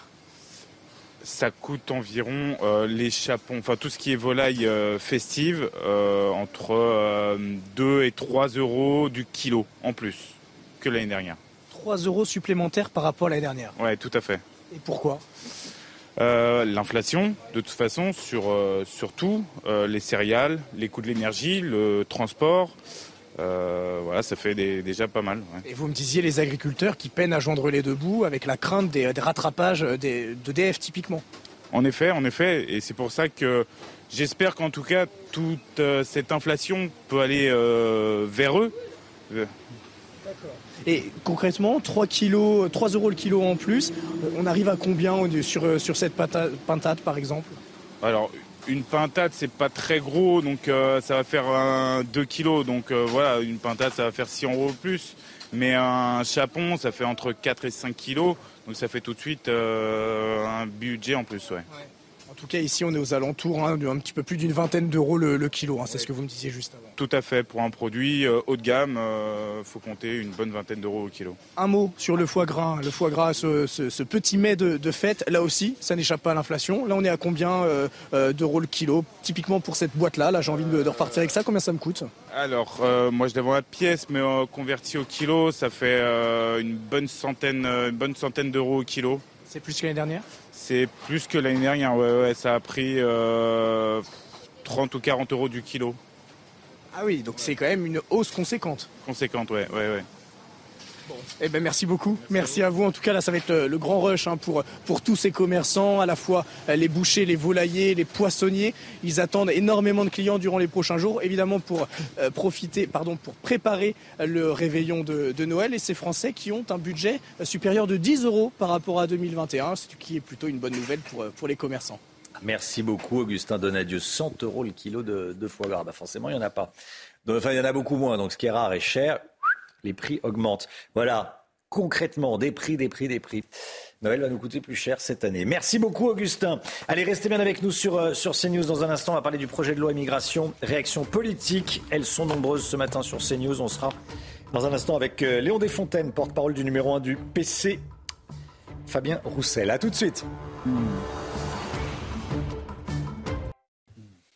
C'est News, il est 8h moins le quart. Bienvenue à tous. Dans un instant, on va parler du projet de loi immigration. Mais tout d'abord, le rappel des titres. Le point info avec Audrey Berthaud. Seuls deux trains sur trois circuleront ce week-end pour Noël. Une grève des contrôleurs va fortement impacter les voyageurs. Environ une personne sur trois ne pourra pas prendre son train pour les fêtes. Les voyageurs ont dû être informés par SMS ou email de ces annulations. L'IGPN a été saisie après cette violente agression d'une jeune femme par son ex-compagnon. Elle s'était présentée au commissariat deux heures avant le drame et avait été invitée à revenir le lendemain. Malgré les efforts dans les commissariats, ce drame n'a donc pas pu être évité. Policier qui n'a pas pris sa plainte a été entendu par l'IGPN. Et puis Volodymyr Zelensky est attendu à Washington aujourd'hui. Ce sera son premier déplacement international depuis le début de la guerre. Le président ukrainien s'adressera au Congrès américain et rencontrera Joe Biden à la Maison Blanche, le président américain qui devrait annoncer une nouvelle aide significative à l'Ukraine. Léon Desfontaines est avec nous, porte-parole de Fabien Roussel, le numéro 1 du Parti communiste. Merci d'être en direct avec nous, Léon Desfontaines. Euh, ce matin, bonjour. Euh, on connaît le, détail du projet de loi immigration du gouvernement qui sera présenté en Conseil des ministres en, janvier. Ensuite, ça passera au Sénat, puis à l'Assemblée. Euh, il prévoit de nombreuses régularisations de travailleurs sans papier qui travaillent dans des métiers en tension, comme on dit. Ça, ça vous convient, le fait qu'on régularise des salariés qui sont actuellement en situation irrégulière? Je pense que c'est une bonne chose de régulariser euh, les travailleurs qui sont aujourd'hui euh, sans papier. Alors en revanche, ce n'est pas ce que propose euh, ce projet de loi. Et je déplore qu'encore une fois, lorsqu'il s'agit de parler de politique d'immigration, on résume notre politique migratoire à donner ou non un titre de séjour. Or, je pense qu'il faut aller beaucoup plus loin que ça. Je pense qu'il faut revoir de fond en comble notre politique euh, migratoire, notamment pour permettre à celles et ceux qui euh, quittent le pays, qui arrivent sur le territoire français, euh, d'éviter d'être dans une situation irrégulière qui est souhaitable pour personne, ni pour celles et ceux qui habitent et qui sont voisins de camps de fortune, ni pour celles et ceux, bien évidemment. Au, Parti communiste, on prône la régularisation de tous les sans-papiers et de tous les étrangers en situation irrégulière qui arrivent sur le territoire, mais c'est inapplicable, vous le savez très bien. Non, non, je, pense qu'il faut euh, davantage euh, réfléchir euh, la politique migratoire dans son ensemble. Je pense qu'il y a trois leviers principaux.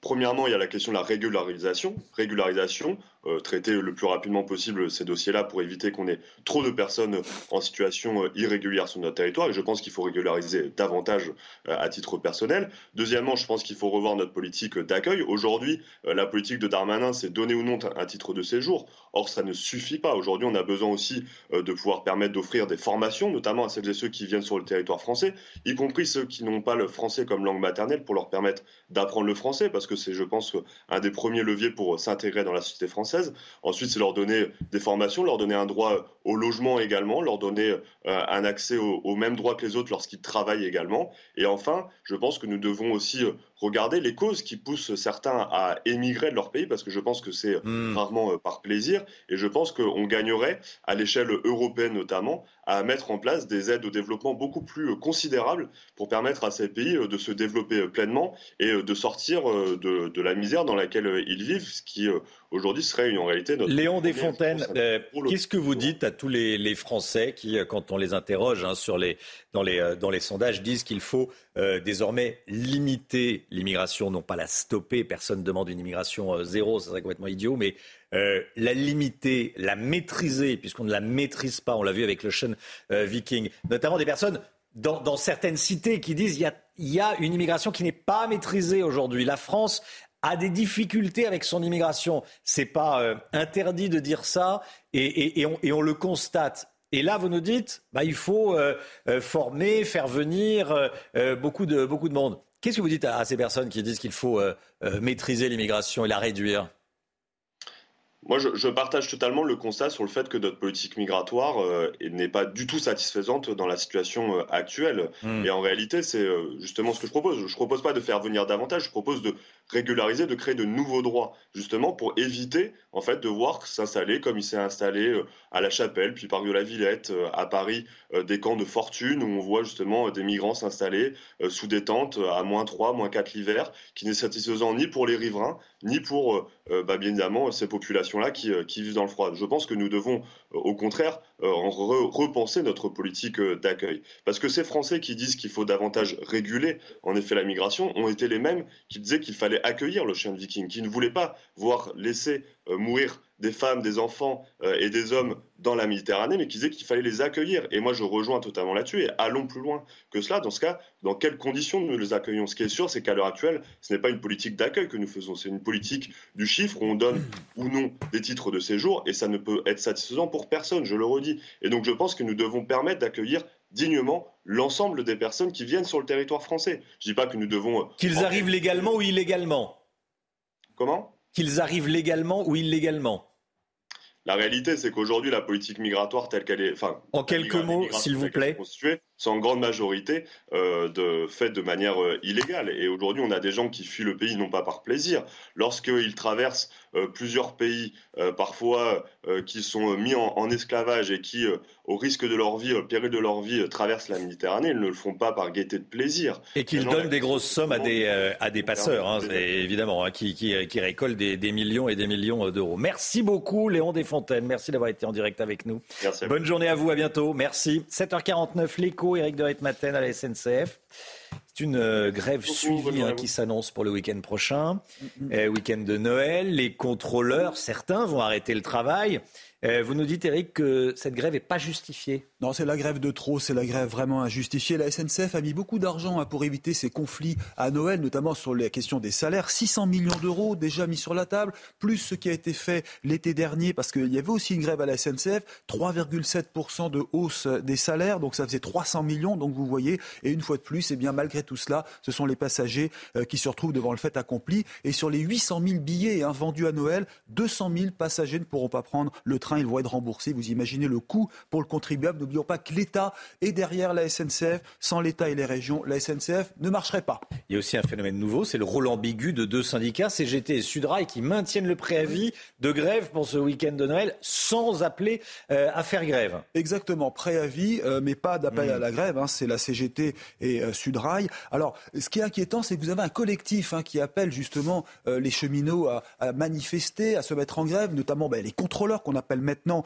euh, des chefs de bord. Ils sont 10 000 à avoir fait la grève début euh, décembre. Euh, rien à faire. Ça inquiète d'ailleurs la SNCA parce que ça ne passe pas directement par les syndicats. C'est un appel au mécontentement. Ils veulent être reconnus. Et ce type de démarche sur Facebook hein, eh bien, peut faire tache d'huile, notamment à la, à la RATP et à Air France. Je termine par un point. Clément Beaune, le ministre des Transports, était optimiste pour Noël. Il disait le dialogue social est bon à la SNCF. Je rejette toute crainte de grève pour Noël. Et eh bien là, actuellement, c'est le pire scénario qui se présente et surtout l'impuissance de la SNCF et de l'État à trouver une solution pour éviter ces mouvements sociaux. Merci Eric. La grève à la SNCF, on va continuer à en parler avec Paul Sugy. Quel est le point de vue euh, de Paul Sugy? Cette grève qui vient gâcher la, euh, ce week-end de Noël, cette fête de Noël pour des centaines de milliers de Français. À tout de suite.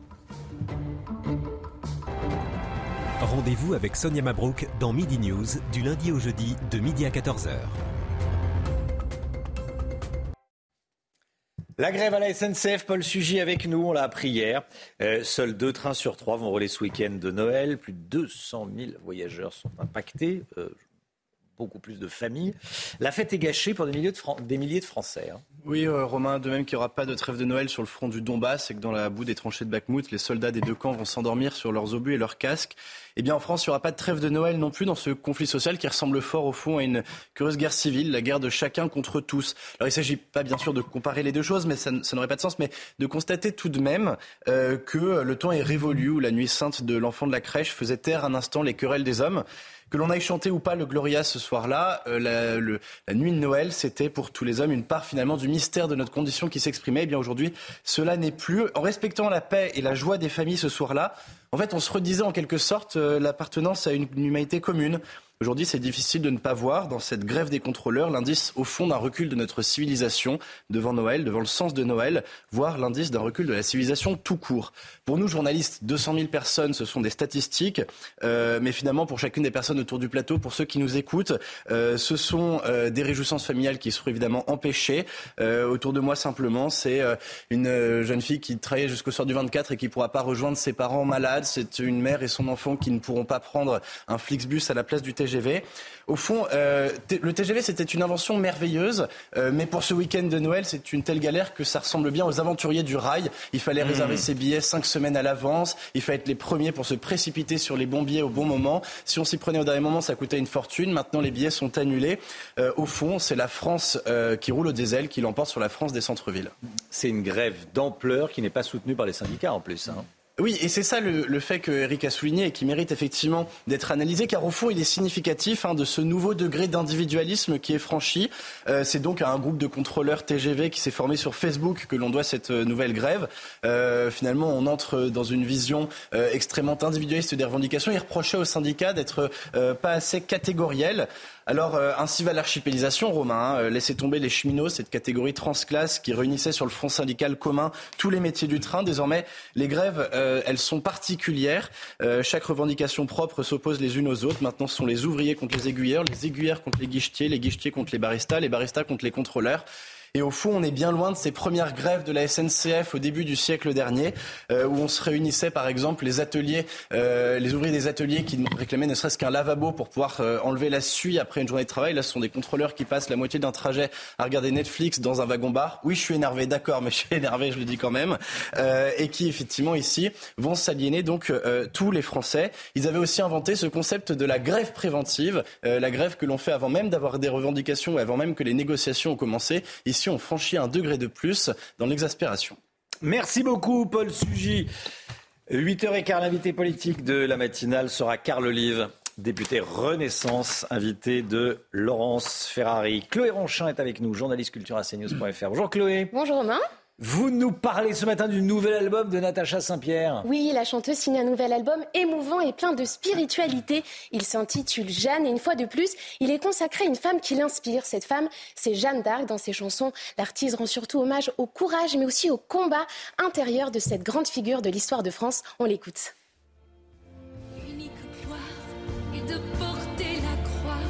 Raconter l'histoire de Jeanne d'Arc d'une manière différente que celle qu'on a dans les manuels d'histoire. On a une Jeanne d'Arc plus humaine. En fait, on s'attarde moins aux dates historiques, mais plus au combat intérieur de Jeanne d'Arc, ce moment où elle va devoir quitter sa famille, ce moment où elle doit combattre pour la première fois, quand elle est mise au cachot, tout ce qu'elle peut ressentir et comment elle vit ces moments.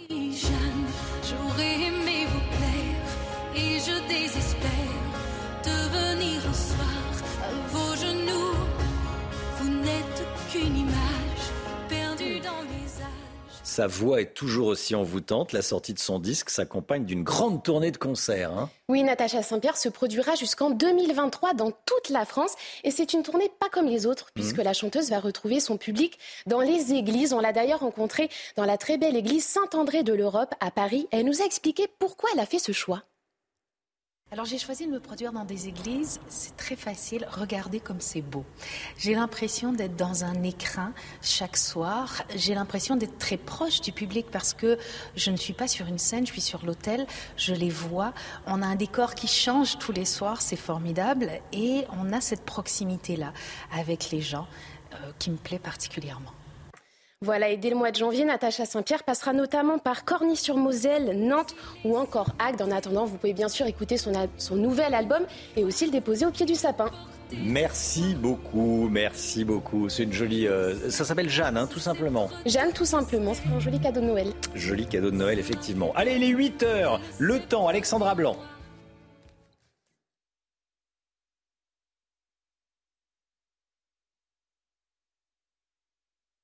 La météo avec BDOR. L'agence BDOR vous donne accès au marché de l'or physique. L'agence BDOR, partenaire de votre nouvelle épargne.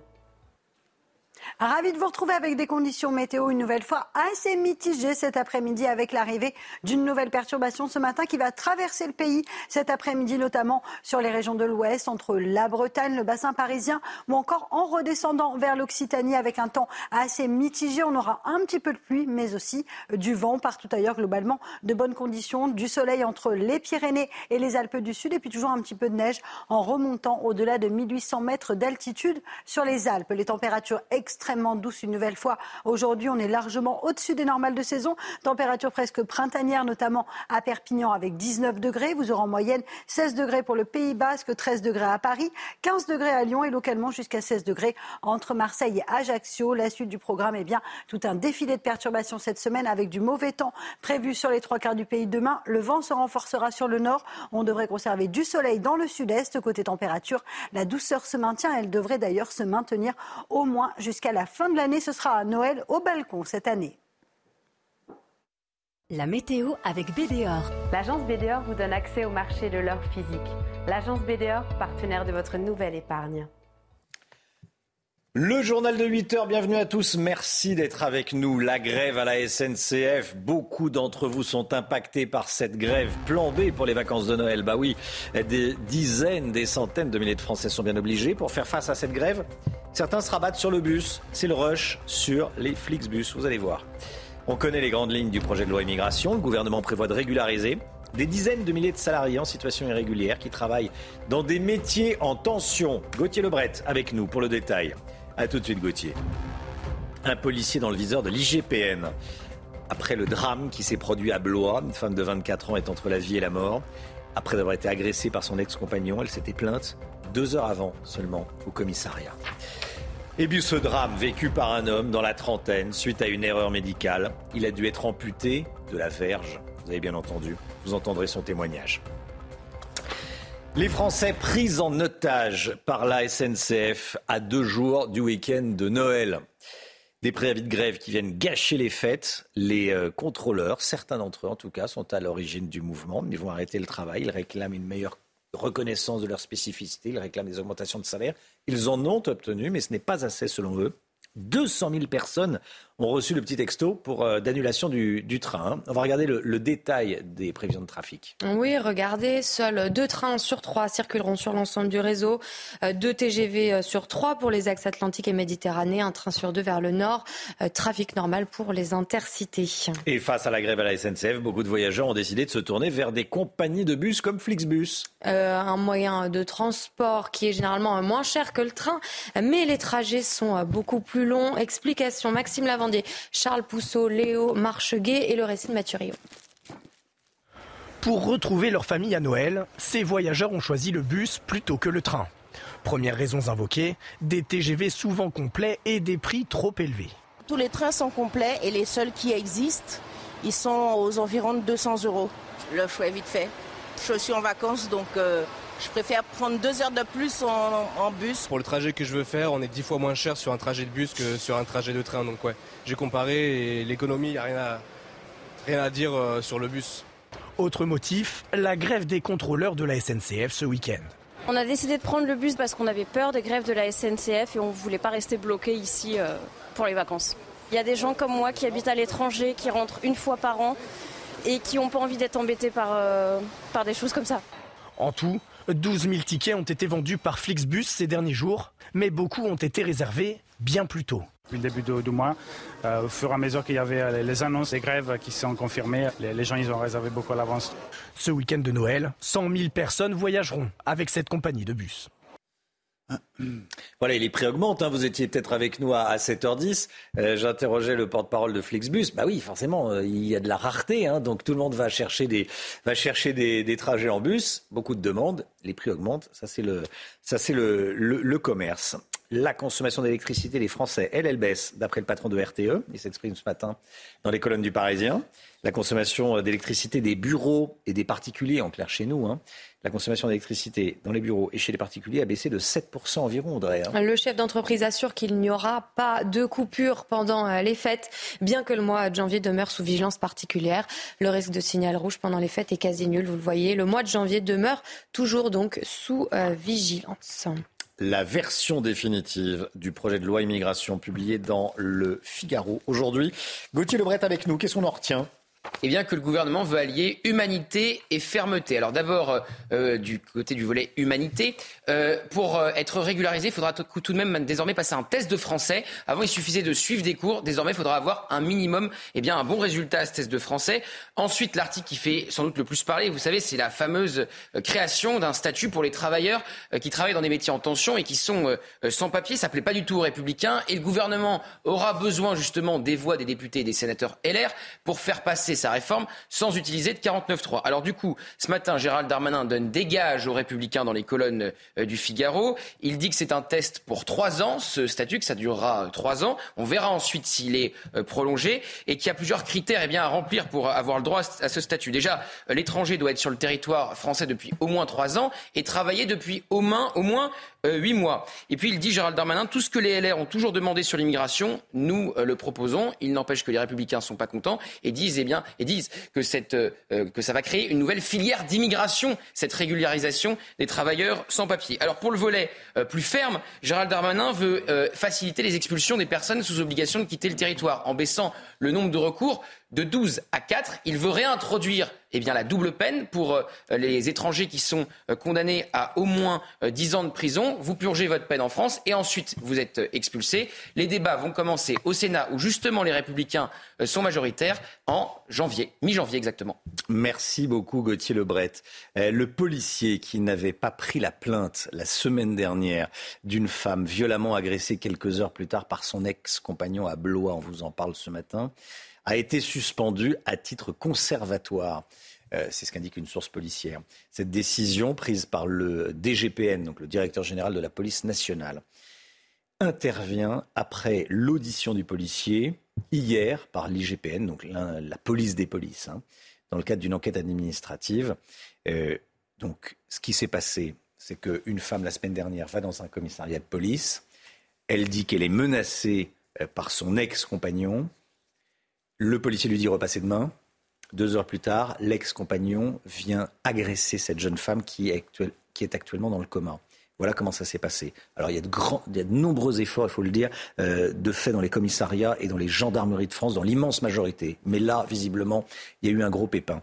Et euh, ce policier euh, avait également été sanctionné l'été dernier pour incompétence. il avait il n'avait pas euh, euh, enquêté sur une agression dans, un bus. Ça, c'était l'été dernier.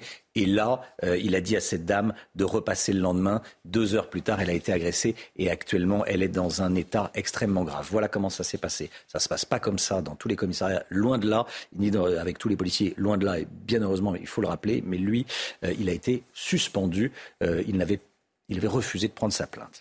Au CHU de Nantes, une histoire dramatique est arrivée un homme dans la trentaine. Un cancer de la peau au niveau de la verge. Ça a été diagnostiqué en 2014. Le médecin a enlevé la partie atteinte, mais pas assez. Ça n'a pas suffi. Le cancer a repris le dessus. Ça a été euh, classé et considéré comme étant une erreur médicale. Il a fallu amputer, amputer toute la verge. L'homme demande réparation. Le tribunal administratif de Nantes doit se prononcer aujourd'hui sur le montant de l'indemnisation. Solène Boulan. C'est en 2014 que Xavier découvre son cancer de la peau de la verge. Comme on peut en avoir sur la main, bah, c'était sur le gland, donc euh, au mauvais endroit. Il voulait pas me couper complètement le gland, il pensait que ça allait suffire. Le cancer a repris le dessus. Prise en charge au CHU de Nantes, les chirurgiens ne retirent pas toutes les cellules cancéreuses. C'est une douleur, mais indescriptible. Je me faisais même euh, des cocktails euh, de codéine pour me calmer. Au bout d'un moment, ça rend fou. Euh, j'ai voulu me la couper moi-même, hein. avec un cutter. j'avais tout ce qu'il fallait. Hein. J'avais la bétadine, j'avais tout. J'avais très très mal. Une expertise établit une erreur médicale. Une pénectomie, l'amputation totale du pénis, est alors préconisée en 2017. Il ne reste aujourd'hui aux patients que ses testicules. Niveau euh, sensibilité, c'est zéro en fait. Euh, il était hors de question que je touche à ma femme. Ah non, il se passait rien. Aujourd'hui, bah, on arrive à faire quelques trucs, mais bon, euh, c'est très limité. Hein. 45 000 euros sont proposés par l'État en guise d'indemnisation. Une somme jugée trop faible pour l'avocat de la victime qui réclamait 1 million d'euros. Je ne pense pas qu'on puisse dire qu'un pénis, ça coûte 45 000, 45 000 euros. C'est inestimable. Là, on parle de quelqu'un qui a 33 ans on peut considérer que c'est un homme psychologiquement mort, qui vit parmi les vivants. Après trois semaines de délibéré, la décision du tribunal administratif de Nantes devrait être communiquée dans la matinée. Voilà, comment est-ce qu'on peut euh, établir une telle indemnisation Bon, le tribunal administratif euh, va le dire. Voilà, comment indemniser financièrement euh, un tel handicap. Bon, 8h11, restez bien avec nous dans un instant. Carl Olive, député Renaissance, invité de Laurence Ferrari dans la matinale. A tout de suite.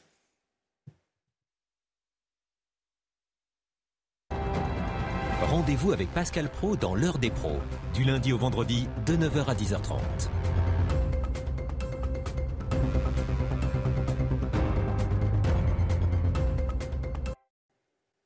C'est News, il est 8h15. Laurence Ferrari, dans un instant, vous recevez Carl Olive, député Renaissance. Mais tout d'abord, le point faux avec Audrey Berthaud.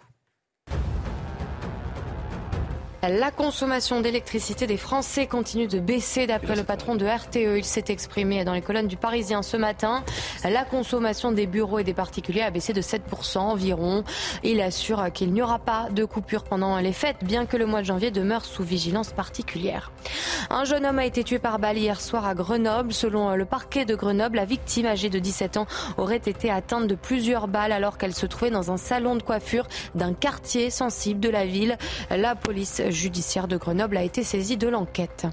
Et la loi euh, immigration, hier soir, le gouvernement a dévoilé une version définitive du projet de loi. Le gouvernement veut régulariser les salariés en situation irrégulière qui exercent dans les métiers en tension. Cette décision vise à répondre aux besoins de recrutement dans le secteur. 8h15, Laurence, vous recevez Carl Olive. Bonjour Carl Olive. Bonjour Laurence Ferrari. Député Renaissance des Yvelines. On va parler de l'actualité dans un instant, mais vous faisiez partie de la délégation présente au Qatar pour soutenir les Bleus en finale de la Coupe du Monde. Euh, vous étiez très proche, vous êtes très proche d'Emmanuel Macron. Est-ce qu'il n'en a pas trop fait finalement pendant cette Coupe du Monde à faire des discours dans les vestiaires, à se rendre sur la pelouse pour étreindre les joueurs? Est-ce que vous n'avez pas trouvé que c'était too much?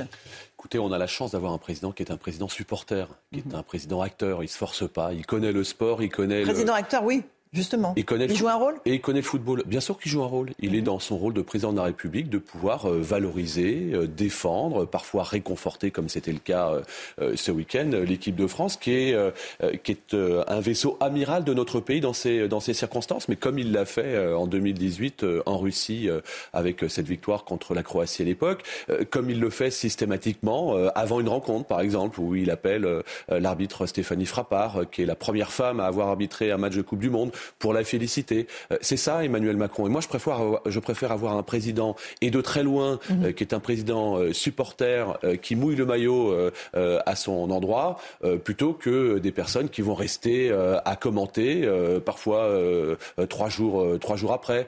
On va pas on va pas s'excuser. Par exemple. Non, mais on ne pourrait pas dire la même chose, par exemple, du, du président de, de l'Argentine. Vous avez vu ce qu'il a fait pendant ah, mais, ah non, il on va en parler des Argentins. Il c'est encore un autre dossier. Un autre dossier. Moi, je préfère, et de loin, avoir un président de la République euh, qui est sans calcul, sans filtre, euh, qui vit la passion que l'ensemble des Français vivent une si belle passion. Et pour euh, mais vous êtes très proche de lui, vous êtes un peu une groupie, donc vous n'êtes pas objectif, je suis pas, Mais je suis pas une groupie, mais pardonnez-moi, mais j'ai été maire de la ville de, de, Poissy de la même manière. Je, bandissais quand j'allais voir des, des manifestations sportives. Et le président de la République fait exactement la même chose dans une moindre mesure, mais lorsqu'il est sur euh, des initiatives culturelles. Il est très fier. On a la chance d'avoir un, un, président qui est fier de son pays. Moi, j'aimerais que l'ensemble des Français soient, soient aussi fiers euh, de, de, de, cela. Et je crois que c'est le cas. Les, les, Français étaient très heureux de cette, euh, de cette Coupe du Monde, très heureux du parcours. Mais certains des, avaient trouvé que voilà, euh, sur le terrain, euh, Kylian Mbappé avait l'air plutôt gêné. Il avait peut-être juste envie d'être avec euh, ses coéquipiers et d'encaisser la défaite. N'allons pas chercher des polémiques, pardonnez-moi l'expression, à deux balles, là où elles n'ont pas lieu d'être. On est très heureux d'avoir vu cette équipe de France, très heureux d'avoir un, un, président qui les soutienne, qu'on n'aurions pas entendu si le président avait été totalement absent. De toute façon, vous le savez, quoi qu'il fasse, c'est la faute du président, c'est bien connu. Oui, mais en même temps, le président se prend peut-être pour le sélectionneur, non? Ah bah je vais vous dire quelque chose. Il y a 66 millions de Français qui se prennent pour oui. le président de la République, et puis il y a 66 lui, millions de Français autres, euh, qui se prennent pour, pour le sélectionneur. Mm. Euh, en revanche, je peux vous dire qu'il y a une très belle complicité entre le président de la République et le sélectionneur Didier Deschamps. Et il l'a convaincu de rester ou pas? Pour le coup, j'espère que Didier, Restant, euh, Didier, Deschamps restera Mais le, le sélectionneur de l'équipe de France. Je pense que le président, il serait très heureux si Didier Deschamps euh, restait sélectionneur. Euh, Laurence Ferrari, il n'y a pas meilleur sélectionneur au monde que Didier Deschamps. Vous savez, on dit parfois qu'on a des chats noirs ou des pattes de lapin. Didier Deschamps, il a été vainqueur de la Ligue des Champions avec Marseille, capitaine, il a brandi la coupe. Il a été euh, joueur de l'équipe de France, capitaine, il a brandi euh, le trophée des champions du monde. Il a été sélectionneur, il a brandi euh, le trophée des champions du monde. si Didier Deschamps, c'est pas un porte-bonheur pour l'équipe de France et pour le pays, on s'y connaît mal. Hein. En tout cas, il y avait de très belles images place de la Concorde pour accueillir les Bleus. On en verra quelques extraits. Mais moi, il y a quelque chose qui me met en colère, comme les Français d'ailleurs, c'est ce que les Argentins ont fait, ces insultes racistes à l'encontre de nos joueurs, jusqu'à cette image hallucinante sur le bus à l'Impérial qui a amené hier les joueurs argentins euh, célébrer cela avec le public argentin, où on voit une photo du gardien, euh, Emiliano Martinez, qui brandit une poupée de Mbappé, je ne sais pas si on va la voir, euh, à un mètre, à deux centimètres de Messi. Je veux dire, quelle inélégance, quelle vulgarité. Alors, d'abord, je pense qu'il faut rendre hommage euh, à l'équipe d'Argentine, qui est une très belle équipe sportive, championne du monde. Ça a vraiment été une, une très très belle finale. Maintenant, ça c'est insupportable. Mais il est complètement farci, euh, ce, ce, ce, gardien de but. Et moi, je vais vous dire, quand je vois de façon obscène la manière dont il a brandi euh, son trophée de meilleur gardien mmh. du tournoi, parce que c'est un super gardien. Mais moi, j'aimerais que la FIFA lui retire ce trophée pour cette raison-là. On brandit pas un geste obscène comme, comme un, un trophée comme comme geste obscène comme, comme il l'a fait. Et de la même manière, j'espère qu'il y aura une plainte qui sera déposée. Alors la Fédération française de football, vous l'avez entendu, a fait euh, une, une plainte, plainte contre les propos racistes sur les réseaux sociaux. Mais typiquement, l'image que, que l'on vient de voir avec euh, cette poupée brocardée de, de Kylian ou, ce, euh, ou, euh, ou, ou, cette caisse en bois avec la photo de, de, de, de Kylian, c'est insupportable. Euh, je souhaite que, que, la Fédération française puisse porter plainte, porte plainte mmh. par rapport à ça. C'est insupportable insupportable. C'est pas ça le sport. Vous vous rendez compte l'image dégradée et puis derrière on va aller euh, euh, montrer tout cela euh, en exemple. Im imaginez, on peut pas l'imaginer, mais qu'un Français ait pu faire ça. Non, mais c'est juste pas possible. Donc vraiment, euh, je pensais qu'il y avait les tomates qui étaient farcies, mais non, a priori. Euh, les Argentins voilà. aussi. Euh, enfin, pas tous. Hein. Celui-là, je ne celui veux pas généraliser. Pas essentialiser, ouais. vous avez raison. Mais comment Messi, qui va retrouver Mbappé là au PSG dans les prochaines semaines, va pouvoir lui parler? Non, mais tout ça. Parce que là, ils sont à côte-côte là. Attendez, si on est un grand joueur, on dit bah non, tu poses cette poupée. Attendez, Laurence Ferré, tout ça est irrationnel. Tout ça mais non, est irrationnel. C'est un grand joueur, et, et, Messi. Et, il faut faire, et encore il, une fois, il faut est faire. Il normalement. Il faut faire, il faut faire la part des choses. Ça, ça me permet de, de dire quand même un petit clin d'œil, puisque Angèle Di Maria, buteur dans cette Coupe du Monde, Messi doublé dans le final de la Coupe du Monde, euh, Mbappé triplé dans cette finale de Coupe du Monde. Il y avait beaucoup de Paris Saint-Germain sur la pelouse de Doha mm -hmm. en finale de Coupe du Monde dimanche. Très bien. Mais en tout cas, cette image-là est inacceptable. La France, évidemment, euh, retombe dans ses travers, dans ses tracas quotidiens, avec une petite grève des contrôleurs, euh, histoire de fêter Noël. Euh, 200 000 voyageurs ne pourront pas voyager, ne pourront pas rejoindre leur famille pour les fêtes de fin d'année. Deux trains sur trois circuleront seulement euh, pendant ce week-end de Noël. Qu'est-ce que vous en pensez? Ça vous met en colère ou pas? Bien sûr que ça me met en colère. Bien sûr que ça me met en colère. Et, encore une fois, on va nous annoncer que c'est une, grève finalement à l'insu de, leur plein gré. Vous savez, il y avait un slogan euh, de la SNCF qui disait que le progrès ne vaut que s'il est partagé par tous. On dit le progrès, on ne dit pas les emmerdes. Là, les emmerdes, on a l'impression qu'elles sont partagées par tous. Et qui va encore pâtir de cela? Des Français, dont certains, des 200 000, n'ont pas pu voir leur famille depuis des mois, dont certains, euh, de, de vieilles générations ou de personnes à mobilité réduite, n'avaient d'autres moyens que d'utiliser les transports en commun et, et, et ferroviaires. C'est insupportable. Évidemment, faut, encore une fois, il ne faut pas généraliser. Mais de cette même manière, à un moment donné, il faudra aussi ouvrir encore un peu plus à la concurrence. Parce qu'on ne peut pas rester euh, finalement avec ce diktat euh, des syndicats, parfois, euh, parfois minoritaires, qui viennent polluer l'immense majorité des Français qui pensaient pouvoir passer des fêtes tranquillement et comme d'habitude, ben, on se fait rattraper par la patrouille. Et qui se font prendre en otage euh, Exactement. régulièrement. Ça a été le cas en 2019. À l'époque, 60% des TGV étaient annulés. Euh, mais là, finalement, c'est pas tant les syndicats que la base, hein, en fait, que les, les- que les contrôleurs eux-mêmes Oui, qui ont dépassé leur, euh, parce qu'il y a une dégradation. euh, il y, a, il y a une dégradation finalement du syndicalisme en France qui est totalement dépassée et par sa base. Et c'est d'autant plus dangereux que la base aujourd'hui est finalement incontrôlable. Et on le voit puisque cette grève-là, il n'y a pas de préavis en, En tant que tel. Absolument. Euh, Est-ce que finalement, ce n'est pas déjà la bataille des retraites qui se joue là? C'est pas le premier round de ce qui nous attend, parce qu'à partir du 10 janvier, on sait que la, la réforme euh, a été repoussée jusqu'au 10 janvier, eh bien le pays sera bloqué. Non, on peut, on peut pas, non, on peut pas donner, on peut pas dire aujourd'hui que le pays sera blo- bloqué. En janvier. En- en- ce qu'il faut qu'on puisse peut-être préciser, Laurence Ferrari, c'est que euh, cette réforme des retraites fait partie du programme présidentiel d'Emmanuel Macron, pour lequel il a été réélu euh, lors de la dernière élection euh, présidentielle. Euh, dire que les retraites, si nous ne faisons rien, c'est très simple. Aujourd'hui, et tant mieux, dans ce beau pays, on a de- des Français qui vivent de plus en plus longtemps. Dans le même temps, euh, il faut euh, plus de cotisants pour pouvoir financer les retraites. Les retraites. En 2000, c'était deux cotisants pour un retraité. En 2022, aujourd'hui, c'est 1,7. Donc on voit bien qu'il y a une équation qu'il faut absolument euh, résoudre. Alors il faut certainement plus de pédagogie pour dire que si on ne fait rien, on sera euh, avec 12 milliards euh, de déficit en, en 2017, et je regardais mes petites notes, euh, 14 milliards en, en 2030. Mais il faut faire preuve certainement de plus de pédagogie, et encore une fois, relever un tout petit peu la tête et constater euh, qu'en Allemagne, c'est 65 ans et 6 mois, qu'en Italie aujourd'hui, c'est 67 ans, qu'en Espagne, c'est 65 ans. Donc il faut faire preuve euh, de, de- de pédagogie, d'échange. Ça fait des années qu'on fait preuve de pédagogie, que le Ah, bah, ça fait, euh, ah, mais ça fait 20 que- ans. hein. C'est une, Il semble une- que M. Delevoye, déjà, Non, il y a 3 ou c'est 4 ans, faisait déjà ça. Laurence Ferrari, La réforme, on l'a toujours pas vue. C'est une arlésienne. Il y a ceux qui en parlent et il y a ceux Alors, quand qui est-ce qu'il va la faire, le euh, président. Macron? Eh bien, les discussions euh, ont été, euh, ont été démarrées il y a déjà un mois et demi avec la Première ministre Elisabeth Borne. Euh, Début janvier, il y aura la présentation de, Mhm. de- de ce projet de loi. Il faut la faire parce que ce sera un marqueur du quinquennat, mais pas seulement. Quitte à bloquer le faire. pays, on est d'accord. Mais c'est faut assumer. Mais à ce moment-là, on fait rien. On, fait comme l'autruche, on met la tête dans le sable et puis on passe à autre chose. Euh, il faut du courage. Si on a du courage, il faut faire cette, cette retraite parce qu'il le faut pour le pays. Et pas un centime, encore une fois, pas un centime euh, des recettes qui seront dégagées par ces retraites ne devront aller ailleurs que pour euh, les retraités avec euh, d'accord. une pension minimale 64 entre ou 1000 65 ans 1100 et euh, 64 ou 1200 euros. 65 ans. Euh, Mon avis, c'est que ce sera euh, 64 ans et puis euh, derrière euh, une durée euh, d'allongement de cotisation au fur et à mesure. Mais encore une fois, ça doit cheminer, euh, comme à l'Assemblée, dans cette majorité euh, relative. C'est pour ça qu'il faut convaincre les LR, d'ailleurs, les Républicains. Enfin, les deux derniers présidents de la République euh, LR euh, ont fomenté leur élection, et tant mieux sur l'objectif d'un départ à, à- à la retraite à, à 65 ans. Si aujourd'hui ils font exactement le contraire, alors définitivement certains penseront bien plus à leur parti qu'à leur pays, et je pense que là les Français ne le pardonneront pas. Eric Ciotti, vous pensez à Eric Ciotti? Je pense qu'Éric Ciotti, aujourd'hui, qui a rendez-vous avec la Première ministre, fait partie de ceux qui savent pertinemment, il a fait partie euh,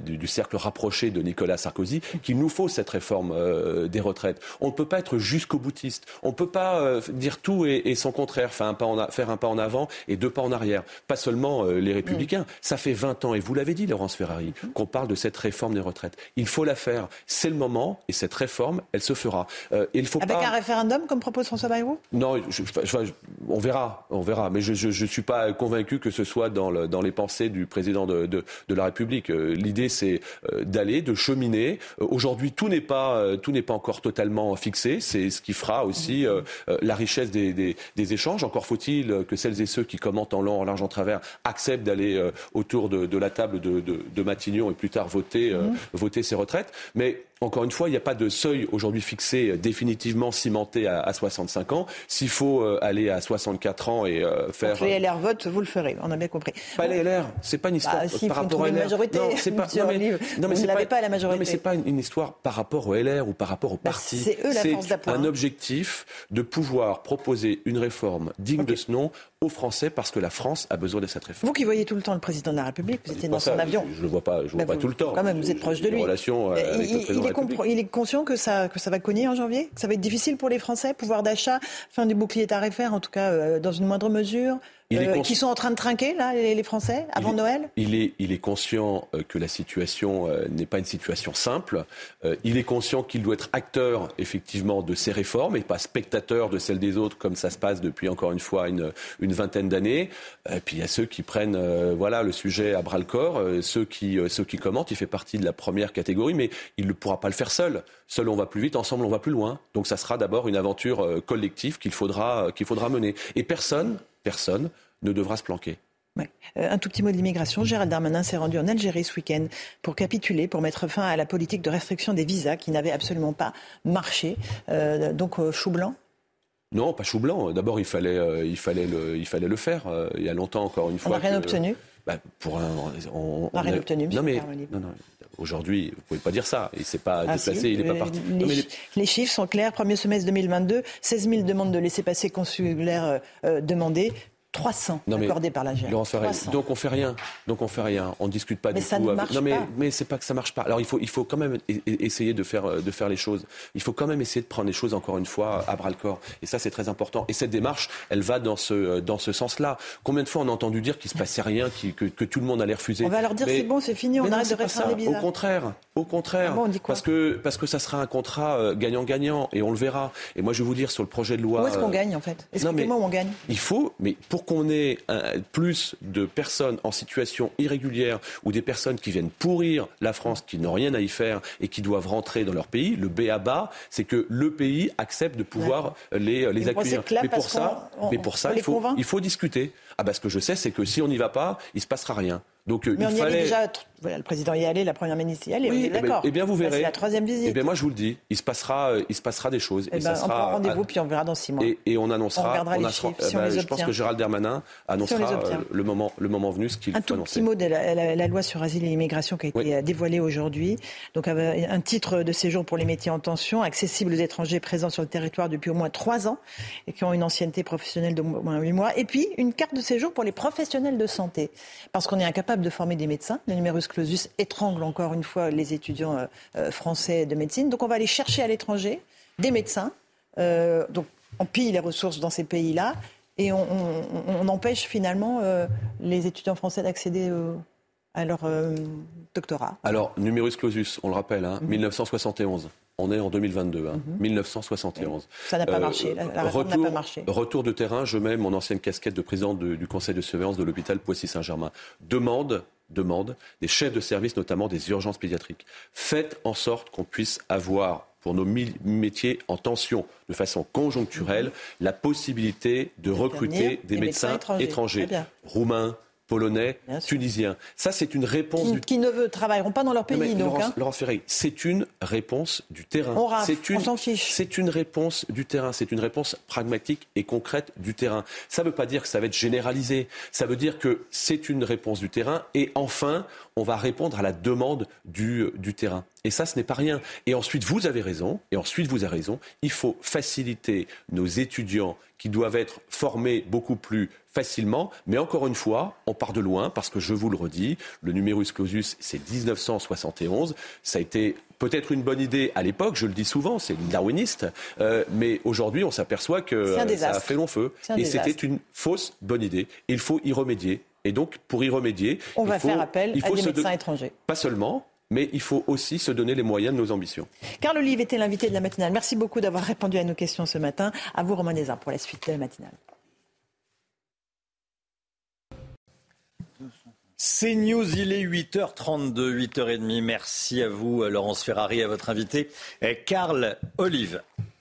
Beaucoup d'actualités encore ce matin. Écoutez bien, on connaît les grandes lignes du projet de loi immigration. Le gouvernement prévoit de régulariser des dizaines de milliers de salariés en situation irrégulière qui travaillent dans des métiers en tension. On vous détaille ce projet de loi immigration. Des dizaines de milliers de franciliens en proie à de grosses difficultés dans les transports en commun. Il manque des RER. E C'est le résultat de nombreuses années de retard dans les travaux de réfection des lignes. Reportage. De plus en plus de militants écologistes violents, les, policiers les surveillent de près. Reportage CNews en Vendée. Combien va vous coûter votre dîner de Noël? On est au marché de Beaugrenelle, dans le 15e arrondissement de la capitale, avec Augustin Donadieu. qui nous donnera toutes les indications de prix. Poissons et crustacés, combien ça coûte cette année? Augustin, tous les détails dans un instant. Écoutez bien cette information au sujet de la grève à la SNCF, qui est le titre numéro un ce matin. Pour les voyageurs qui ne circuleront pas et dont les trains sont annulés, 200% de remboursement sera proposé. C'est ce qu'a annoncé ce matin le directeur général de la SNCF, voyageur Christophe Fanichet sur France Info, sur la radio France Info. Pour les voyageurs qui ne circuleront pas et dont les trains sont annulés, 200% de remboursement. On vous rembourse le billet et on vous rajoute la somme. Bon, là, c'est les, ce sont les soldes, hein, Eric de Ritmaten. enfin, si on a déjà fait déjà remboursé hier soir, j'espère que je vais avoir le double. Ouais. Parce que moi, j'ai remboursé, j'ai été remboursé hier soir. Pareil. Pour ce scandale, on va pas attendre. Déjà, on nous balade depuis 24 euh, heures, voire plus. 200 000 voyageurs qui ne pourront pas circuler normalement pendant les fêtes de, fin d'année. On va regarder les prévisions de trafic, hein, Audrey. Oui, regardez, seuls deux trains euh, sur trois circuleront euh, sur euh, l'ensemble du réseau. Dans le détail, deux TGV sur trois pour les axes atlantiques et méditerranéens, un train sur deux vers le nord. Trafic normal pour les intercités. Et comme tous les matins, on vous consulte dans la matinale, on vous donne la parole, beaucoup de colère hein, au sujet de cette grève à la SNCF. Est-ce que c'est le bon moment pour faire grève? C'est jamais véritablement le bon moment, mais enfin, le jour de Noël, franchement, s'il y a bien un jour dans l'année euh, où il ne faut pas faire grève, où toutes les familles se retrouvent, où le, temps s'apaise, c'est ce moment. Écoutez vos réponses, c'est votre avis. Leurs revendications sont sûrement légitimes, mais il ferait bien de faire leur grève à d'autres moments. Ils tentent le tout pour le tout. Donc euh, je pèse le pour et le contre, euh, il reste que ça. Déjà il y a trois ans, on n'avait pas pu être en famille parce qu'il y avait eu des grèves euh, très importantes. Ce que je trouve inadmissible, c'est que on sait la veille Je suis bien d'accord qu'ils fassent grève parce que tout le monde revendique ses droits. Après, c'est dommage, c'est que ça prend en otage toujours les mêmes, toujours ceux qui ont besoin. 200 000 personnes euh, touchées, hein, dont le train a été euh, annulé. Autant de familles euh, pour qui le, ce week-end de Noël, j'aime pas ce terme week-end de Noël, jour de Noël, fête de Noël, on se retrouve en famille, parfois même entre amis. 200 000 personnes sans train à Noël à cause des, des, des, de grévistes. Rien que sur le plateau, on est quasiment tous impactés. Tout le monde est impacté, effectivement. Euh, beaucoup de colère, beaucoup de colère. La version définitive du projet de loi immigration. Hier soir, le gouvernement a dévoilé son projet pour contrôler l'immigration et améliorer l'intégration. On vous en donne les grandes lignes ce matin. Quentin Griebel. C'est un projet de loi de 25 articles qui lie humanité et fermeté d'après l'exécutif. Au programme, deux grands objectifs. Premièrement, mieux encadrer la présence sur le territoire. Les étrangers en situation irrégulière, coupables de vol ou de violence, pourront ainsi être expulsés plus facilement. En cas de menace grave à l'ordre public ou de non-respect des principes de la République, leurs titres de séjour pourront également être refusés, retirés ou non renouvelés. Enfin, un droit à la coercition devrait également être créé pour relever les empreintes digitales et prendre en photo les étrangers en situation irrégulière, contrôlés aux frontières notamment. Deuxième objectif, faciliter l'accès au travail.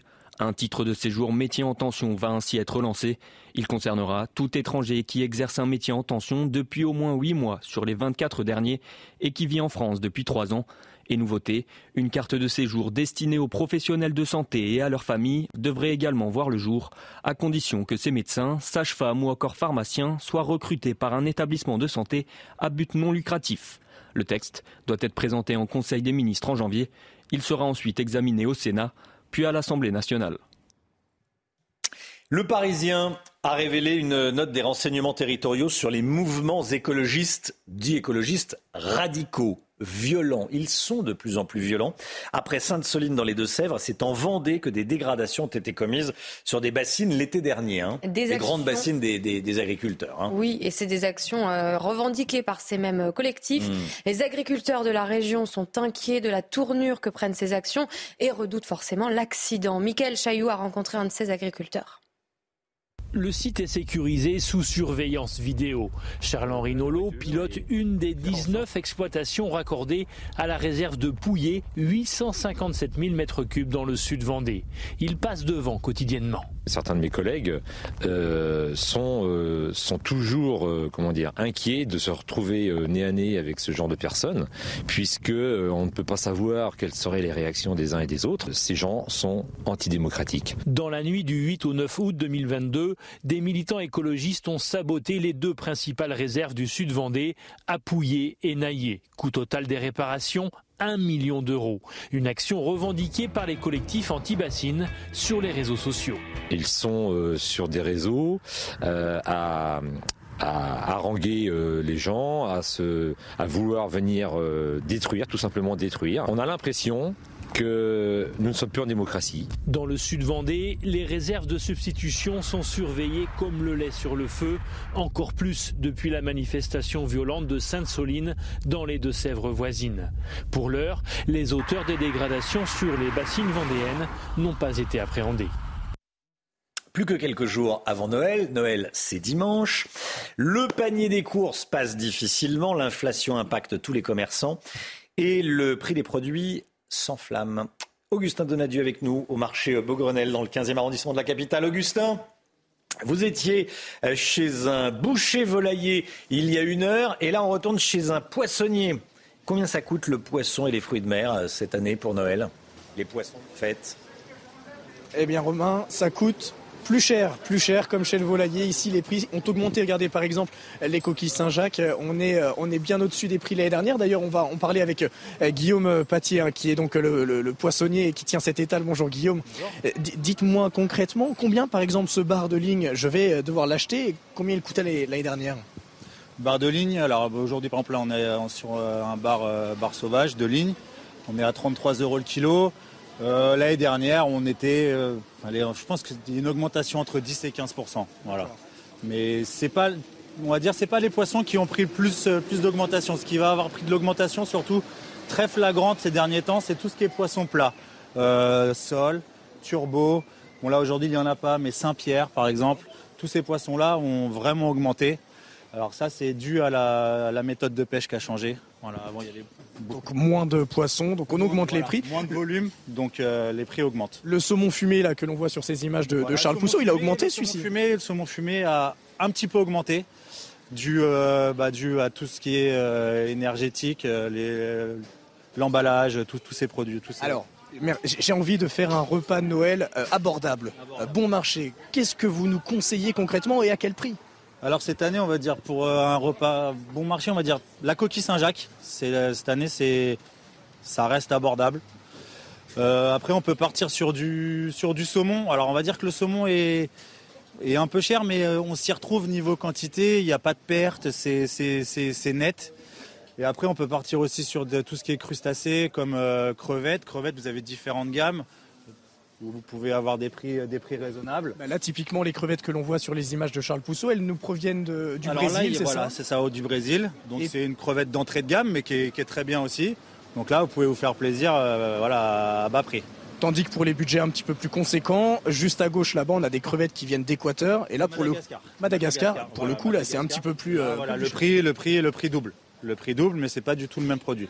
D'accord. Donc là, on est à une vingtaine d'euros le kilo là-bas. Ici, on est à 44. 47 euros le kilo, voilà. Donc on peut se faire plaisir en regardant la provenance des poissons. Dans le poisson, c'est ça qui est important dans le poisson. Enfin, vous pouvez, il y a plein de gammes. Vous pouvez vraiment vous faire plaisir avec plein de produits différents et les mettre en, les mettre en valeur, les sublimer et on peut quand même réussir à faire quelque chose de bien. Merci beaucoup Guillaume, merci d'avoir été avec nous euh, sur CNews. En tout cas, le budget des Français pour le soir du réveillon de Noël, il est en augmentation, plus 10 euros par rapport à 2021, à 127 euros euh, pour le soir de Noël. Merci beaucoup Augustin Donadieu. Voilà, on était en train de, de parler menu de Noël avec Audrey Berthaud. Et hein. de saliver surtout. et, de saliver sur les coquilles Saint-Jacques, c'est vrai qu'on aime beaucoup. Euh, mais des prix abordables ou pas, c'est exactement, c'est bien résumé. Allez, 8h42, 9h moins le quart, le point info tout d'abord, avant euh, la santé avec Brigitte Millot. Les voyageurs dont les trains ont été euh, supprimés pour le week-end de Noël ce week-end se verront rembourser le double du montant de leur billet, c'est-à-dire la SNCF va rembourser 200% des billets annulés à cause de la grève, annonce sur France Info à l'instant euh, du euh, patron de la SNCF. L'IGPN a suspendu le policier responsable dans l'agression d'une jeune femme par son ex-compagnon. Elle s'était présentée au commissariat deux heures avant le drame et avait été invitée à revenir le euh, lendemain. Malgré les efforts dans les commissariats et gendarmeries, ce drame n'a donc pas pu être évité. Une enquête administrative a été ouverte.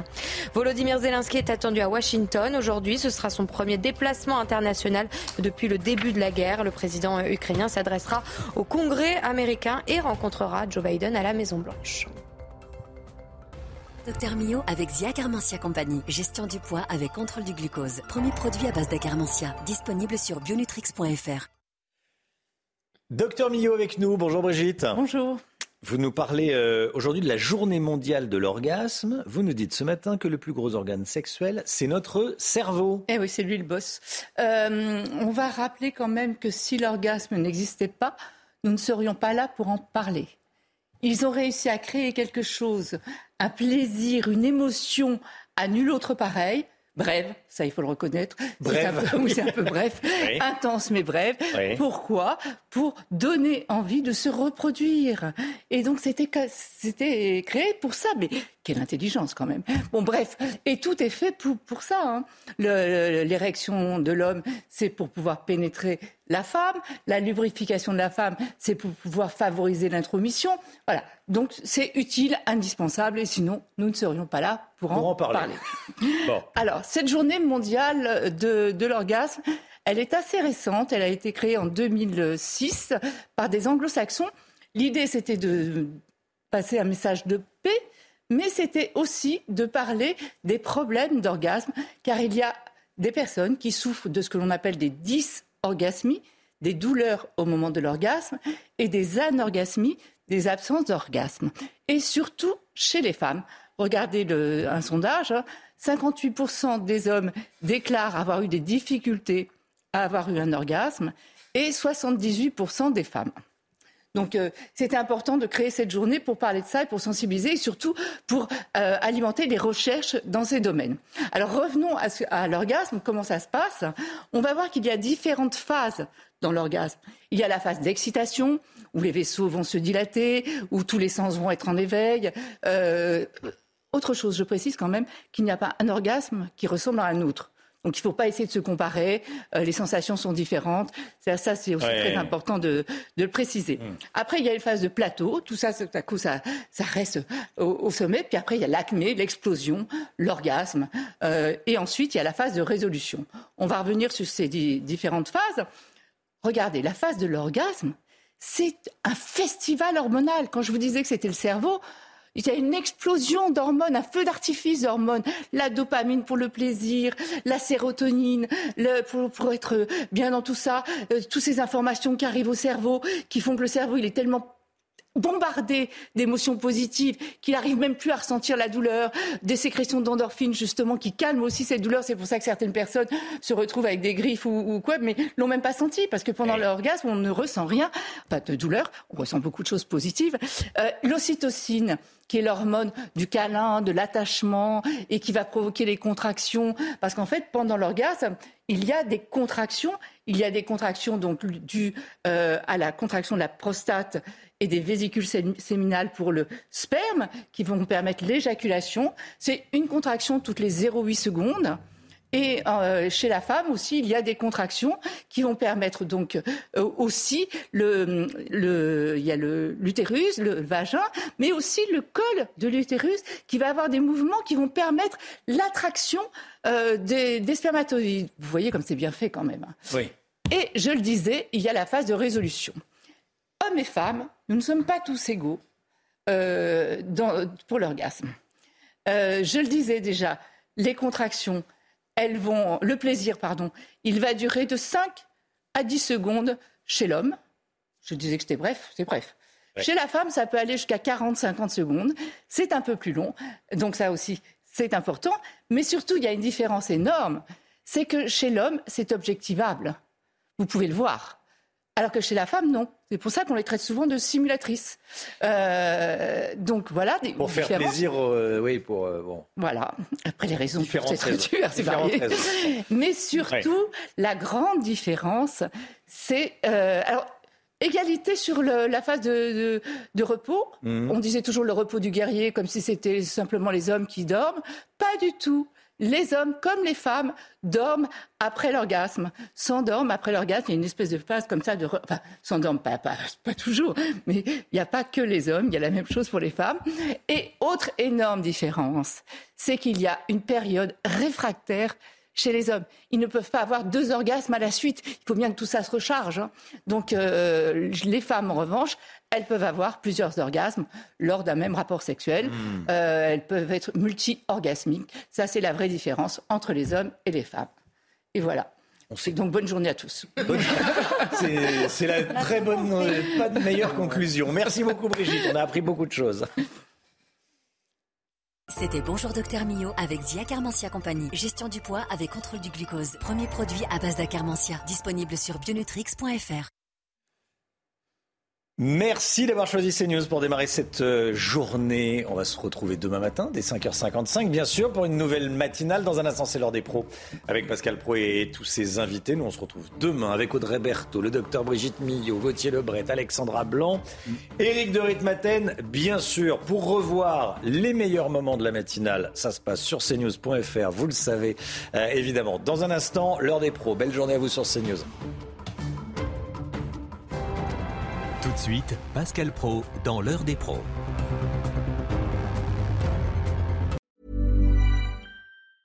Planning for your next trip? Elevate your travel style with Quince. Quince has all the jet setting essentials you'll want for your next getaway, like European linen, premium luggage options, buttery soft Italian leather bags, and so much more. And is all priced at 50 to 80% less than similar brands. Plus, Quince only works with factories that use safe and ethical manufacturing practices. Pack your bags with high-quality essentials you'll be wearing for vacations to come with Quince. Go to quince.com slash pack for free shipping and 365-day returns.